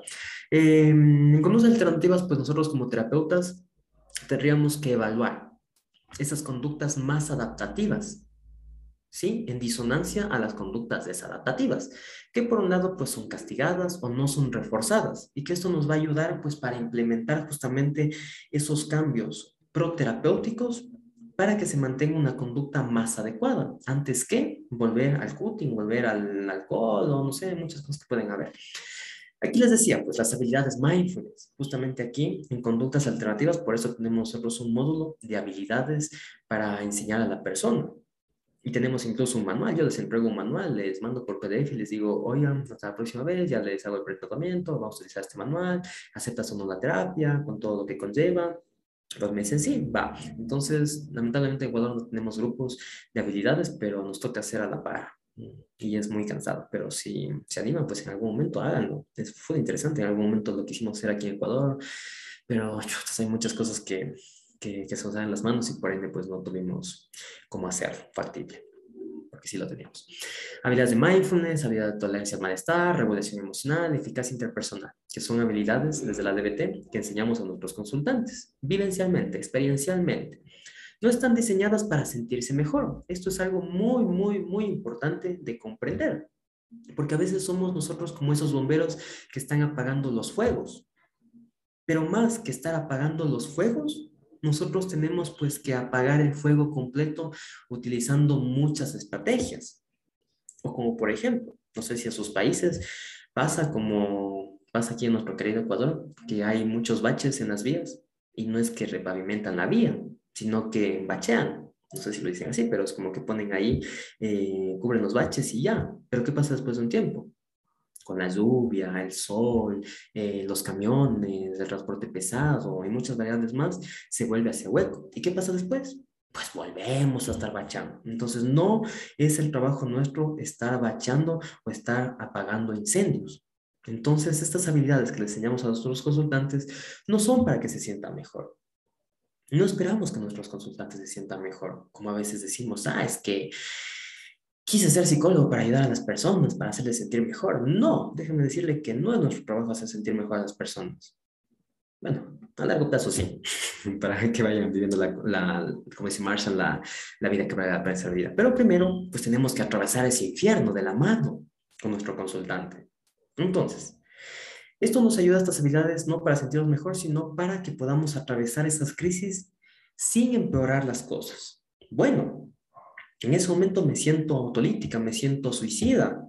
Pero ¿qué es lo que puedo hacer para no terminar en una sala de urgencias? E incluso nosotros tenemos un coaching eh, personal a los consultantes, pero yo les digo, bueno, la teoría nos dice que podemos decir a nuestros consultantes en el tratamiento que, vale, si te sientes suicida, puedes llamarme. No es que aquí te voy a decir todo va a estar bien, me vas a contar el problema, qué es lo que pasó. Podemos hacer un análisis funcional, va, pero aquí se trata de activar primero las habilidades que supuestamente ya les habíamos enseñado o que les estamos enseñando. Dos, activar las redes de apoyo. Tenemos nosotros un plan de seguridad para que las personas pues lo activen en un momento dado y que no es que nos jodan la existencia nosotros como terapeutas, porque si estamos metidos en la DBT, tenemos que tener en cuenta que vamos a tener que hacer coaching telefónico, ¿sí? Si no, no se metan. Entonces, si nuestro consultante no llega a hacer el intento autolítico, decimos, pues llámame para hablar de esto y poner en práctica alguna habilidad. Pero si tú llegas a cortarte las venas, eh, a tomarte blister de cualquier pastilla y ya hiciste el auto autolítico, no me puedes llamar. Tienes que llamar al 911. Tienes que irte a un hospital más cercano. Y después vamos a conversar de eso. ¿Te parece? Suena bastante fuerte, ¿no es cierto? Pero esos son los criterios pues, que Marshall Nigan ha tenido y que son muy funcionales para no reforzar negativamente la evitación del consultante. Yo tengo un consultante que, que, me di cuenta, porque a veces me escribe, creo que mediodía, porque sabe que respondo a esa hora, y, y, me ha estado escribiendo esta semana, me dijo que ya no quiere vivir, eh, ya pagamos pues en ese momento eh, las habilidades, decía, no, es que no sé qué hacer, yo le había enseñado mente, mente sabia, de cómo discriminamos la situación, los factores de riesgo, y en ese momento le dije, pues bueno, recuerda que hablamos de esto, y no le di más cabida que me digas que me siento mal, me siento una basura, quiero renunciar a mi trabajo. Sí, tiene mucho sentido que quieras hacer eso cuando estás mal, pero ¿eso nos llevará a conseguir el objetivo que planteamos en la primera sesión? Pues no, entonces tenemos que tomar en cuenta cuál es esa, esa, esa emergencia que podemos hacer en ese momento. Entonces le dije, recuerde, Eduardo, que habíamos eh, hablado de la mente sabia. ¿Cómo podemos utilizar en este momento la mente sabia? Y le dije que vean el chat, porque ya les digo a mis pacientes que tengamos un blog de notas en nuestro chat. Entonces, pues ahí podemos, ahí suba, suba, suba, vea, estabilidad, va, pongamos en práctica este momento. Y estoy entonces extinguiendo ese malestar que en ese momento pues la persona quiere que le reforcemos, porque dice, ay, es que necesito el consuelo del psicólogo, necesito que me escuche, sí, pero en ese momento no, porque supone que es una crisis y tenemos que activar situaciones que sean pues funcionales para en ese momento regular a la persona. Entonces, Terapeuta, eh, ¿en algún momento pensaste en hacer otra cosa? ¿Usar alguna habilidad? No. Cuando me levanté del sillón para ir a mi cuarto pensé que debería llamarle. ¿Y qué se interpuso? Estaba demasiado perturbada, tan mal que no, que, no, que, no quería ya hacer otra cosa que cortar. Además, no te llamé porque era viernes por la noche y creí que estabas con tu familia. Mm, entonces tenemos que seguir indagando eso, ¿va? Ahora, vamos nosotros ahora ya para terminar con las conductas a mediano plazo y las conductas, ay, las de corto plazo, no les he puesto, carajo, me he olvidado. Sin embargo, así, rápidamente. Si nosotros hablamos de conductas a, inmediatas a corto plazo, podríamos decir que, esas, que son esas conductas eh, inmediatamente, perdón la redundancia, después de habernos hecho el cuti. Por ejemplo, Va, te cortaste. En ese momento, ¿qué sentiste? Y aquí lo he puesto para que se note más. Creo que lo, lo pasé por alto, pero aquí lo he puesto involuntariamente. Eh, consecuencia a corto plazo vendría a ser las inmediatas. ¿Qué es lo que sucede después, inmediatamente, de que haces esa conducta? Después de meterte a hacer un río con personas que no conocías, ¿cómo te sentiste? No, ya no me sentí excitado, ya no me sentí como que estaba, uff, quería tener sexo con tantos. En ese momento más no, ya me sentí culpable, me sentí triste. ¿Y qué pasó después? Tal vez incurría a cortarme las venas, ya no a tener relaciones sexuales. Entonces podemos ver que esta cadena no termina, sino hasta que le demos un sentido. Pero si nosotros ya nos vamos, eh, por ejemplo, la esperanza creativa en AC, podemos nosotros decir, pues bueno, esta estrategia, ¿qué tanto te ayudó? ¿Fue efectiva en ese momento? Sí. Pero después, ¿qué pasó? Me sentí mal. ¿Y después qué pasó? Volví a hacer esto. ¿Y después qué pasó? Ya ves como que hincha las pelotas cuando les pregunto a los consultantes. ¿Y después qué pasó? ¿Y después qué pasó? ¿Solucionaste el problema? No. Y es como que digamos un punto en donde más que solucionar el problema, esto se vuelve parte del problema. Por tanto, si nosotros utilizamos aquí las consecuencias a mediano plazo, podemos decir que estas consecuencias son algo que suceden después de las consecuencias inmediatas, es decir, eh, después de días, después de horas, después de meses, después de años, ¿va? Para llevar unas preguntitas que nos pueden ayudar. ¿Y qué pasó unos días después? Por ejemplo, eh, hoy le preguntaba a mi consultante que fue a los años, me buscó porque ya había estado regulada y nos vemos a los cuatro años y había tenido un previo intento político, entonces hacía justo la desencadena hoy en la mañana y, le decía, pues bueno, eh, esto pasó el lunes, que se querían hacer de un puente y le sostuvieron bastantes personas y ya pasó. Y le decía, pues bueno, ¿qué pasó después inmediatamente? No, es que me sentí mal, pensé en mi mamá, en que yo le prometí que no iba a hacer esto, iba a encontrar otras novedades, vale, chévere. Y desde el martes hasta el día de hoy que nos vemos, ¿qué ha pasado? Entonces ya estoy indagando las consecuencias a mediano plazo ah, ya no me he sentido mal porque ya conversé con la persona con la que tenía malestar, arreglé algunas cosas, entonces como que la conducta ha disminuido, pero no por eso le voy a decir, ah, pues bueno, entonces ya, sigue adelante, sino más bien que tenemos que seguir indagando y proveer de habilidades que nos proporcione una estrategia próxima a otra situación como esas. ¿Va? Em, ¿cómo, se deba, ¿Cómo se deba eso con aquello que quieres de la vida? Cortarte, Hazte la idea si utilizamos marcos relacionales. Eh, no sé, si en este momento pudiésemos contactar con la Ana de cinco años después, ¿qué te diría si te mantienes con esta misma conducta? O quizás si le queremos pues de fusionar. Hazte la idea de que en este momento estamos viendo en esta pantalla a la Ana de, del 2025. ¿Cómo ves a esa Ana? ¿Ves haciendo lo mismo, cortándose? Mm, va. Entonces, ¿eso realmente quieres para tu vida? Entonces, la persona, esperemos que nos diga que no. Pero si no dice que sí, ¿para qué estás aquí? Si has tomado una decisión, ¿va? Pero con eso no quiere decir que le mandamos por el caño, sino que tenemos que hacer todo posible para que la persona, pues, reconozca que no es la solución. Bueno, sí es la solución, pero no la mejor solución, ¿va? Ahora, utilizamos eh, las conductas, las consecuencias a mediano plazo y su relación a las metas para mantener motivado al consultante para realizar el tratamiento. ¿Cómo te verías después de unos meses sin hacerte esto del cutting?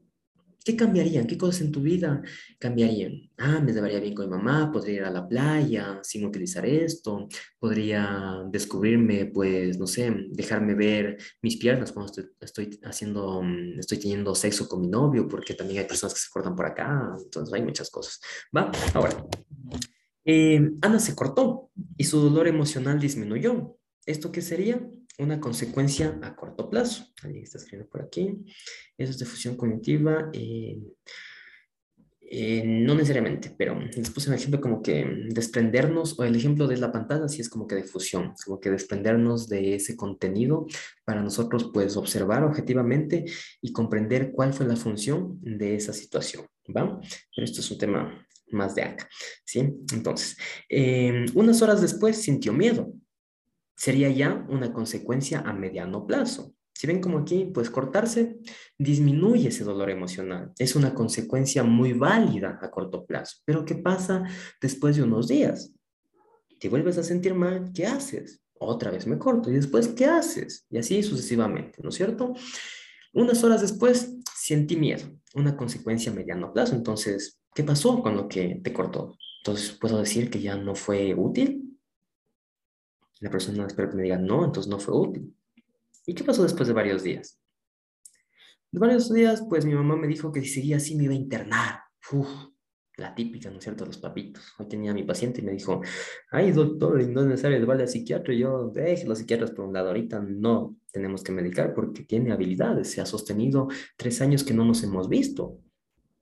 Y eso lo reconocí, lo validé pero quizás como tuvo que pasar desde junio hasta ahora muchas cosas, la universidad, se le murió su abuelito, se le murió una amiga que se suicidó incluso, eh, tuvo unas peleas con sus tíos que le hizo recordar muchos recuerdos de la infancia, en donde le decían pues muchas cosas feas, desagradables. Por tanto, tuvo mucho sentido que la paciente llegue a un momento en donde ya quería acabar con su vida porque se sentía insuficiente para sus tíos, se sentía insuficiente para su mamá, se sentía insuficiente para todo el mundo, incluso para su carrera, a pesar de que tiene una beca. ¿Va? Entonces, ¿qué pasa después? Varios meses después, tuvo que ir a la playa con una camiseta de mangas largas.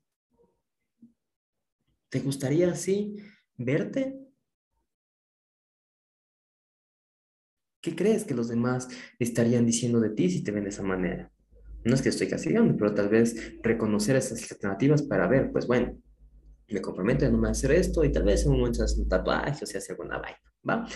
Bueno, entonces, eh, por último, sí les quisiera decir algunas dificultades que existen justamente al hacer el análisis en cadena. Algunas de estas radica en, que es muy, muy, muy, muy complicado no les desanimo, pero sí les aliento a que puedan tener pues todas estas estrategias que nos puedan ayudar a no quemarnos rápidamente si tratamos este tipo de, de situaciones, ¿va?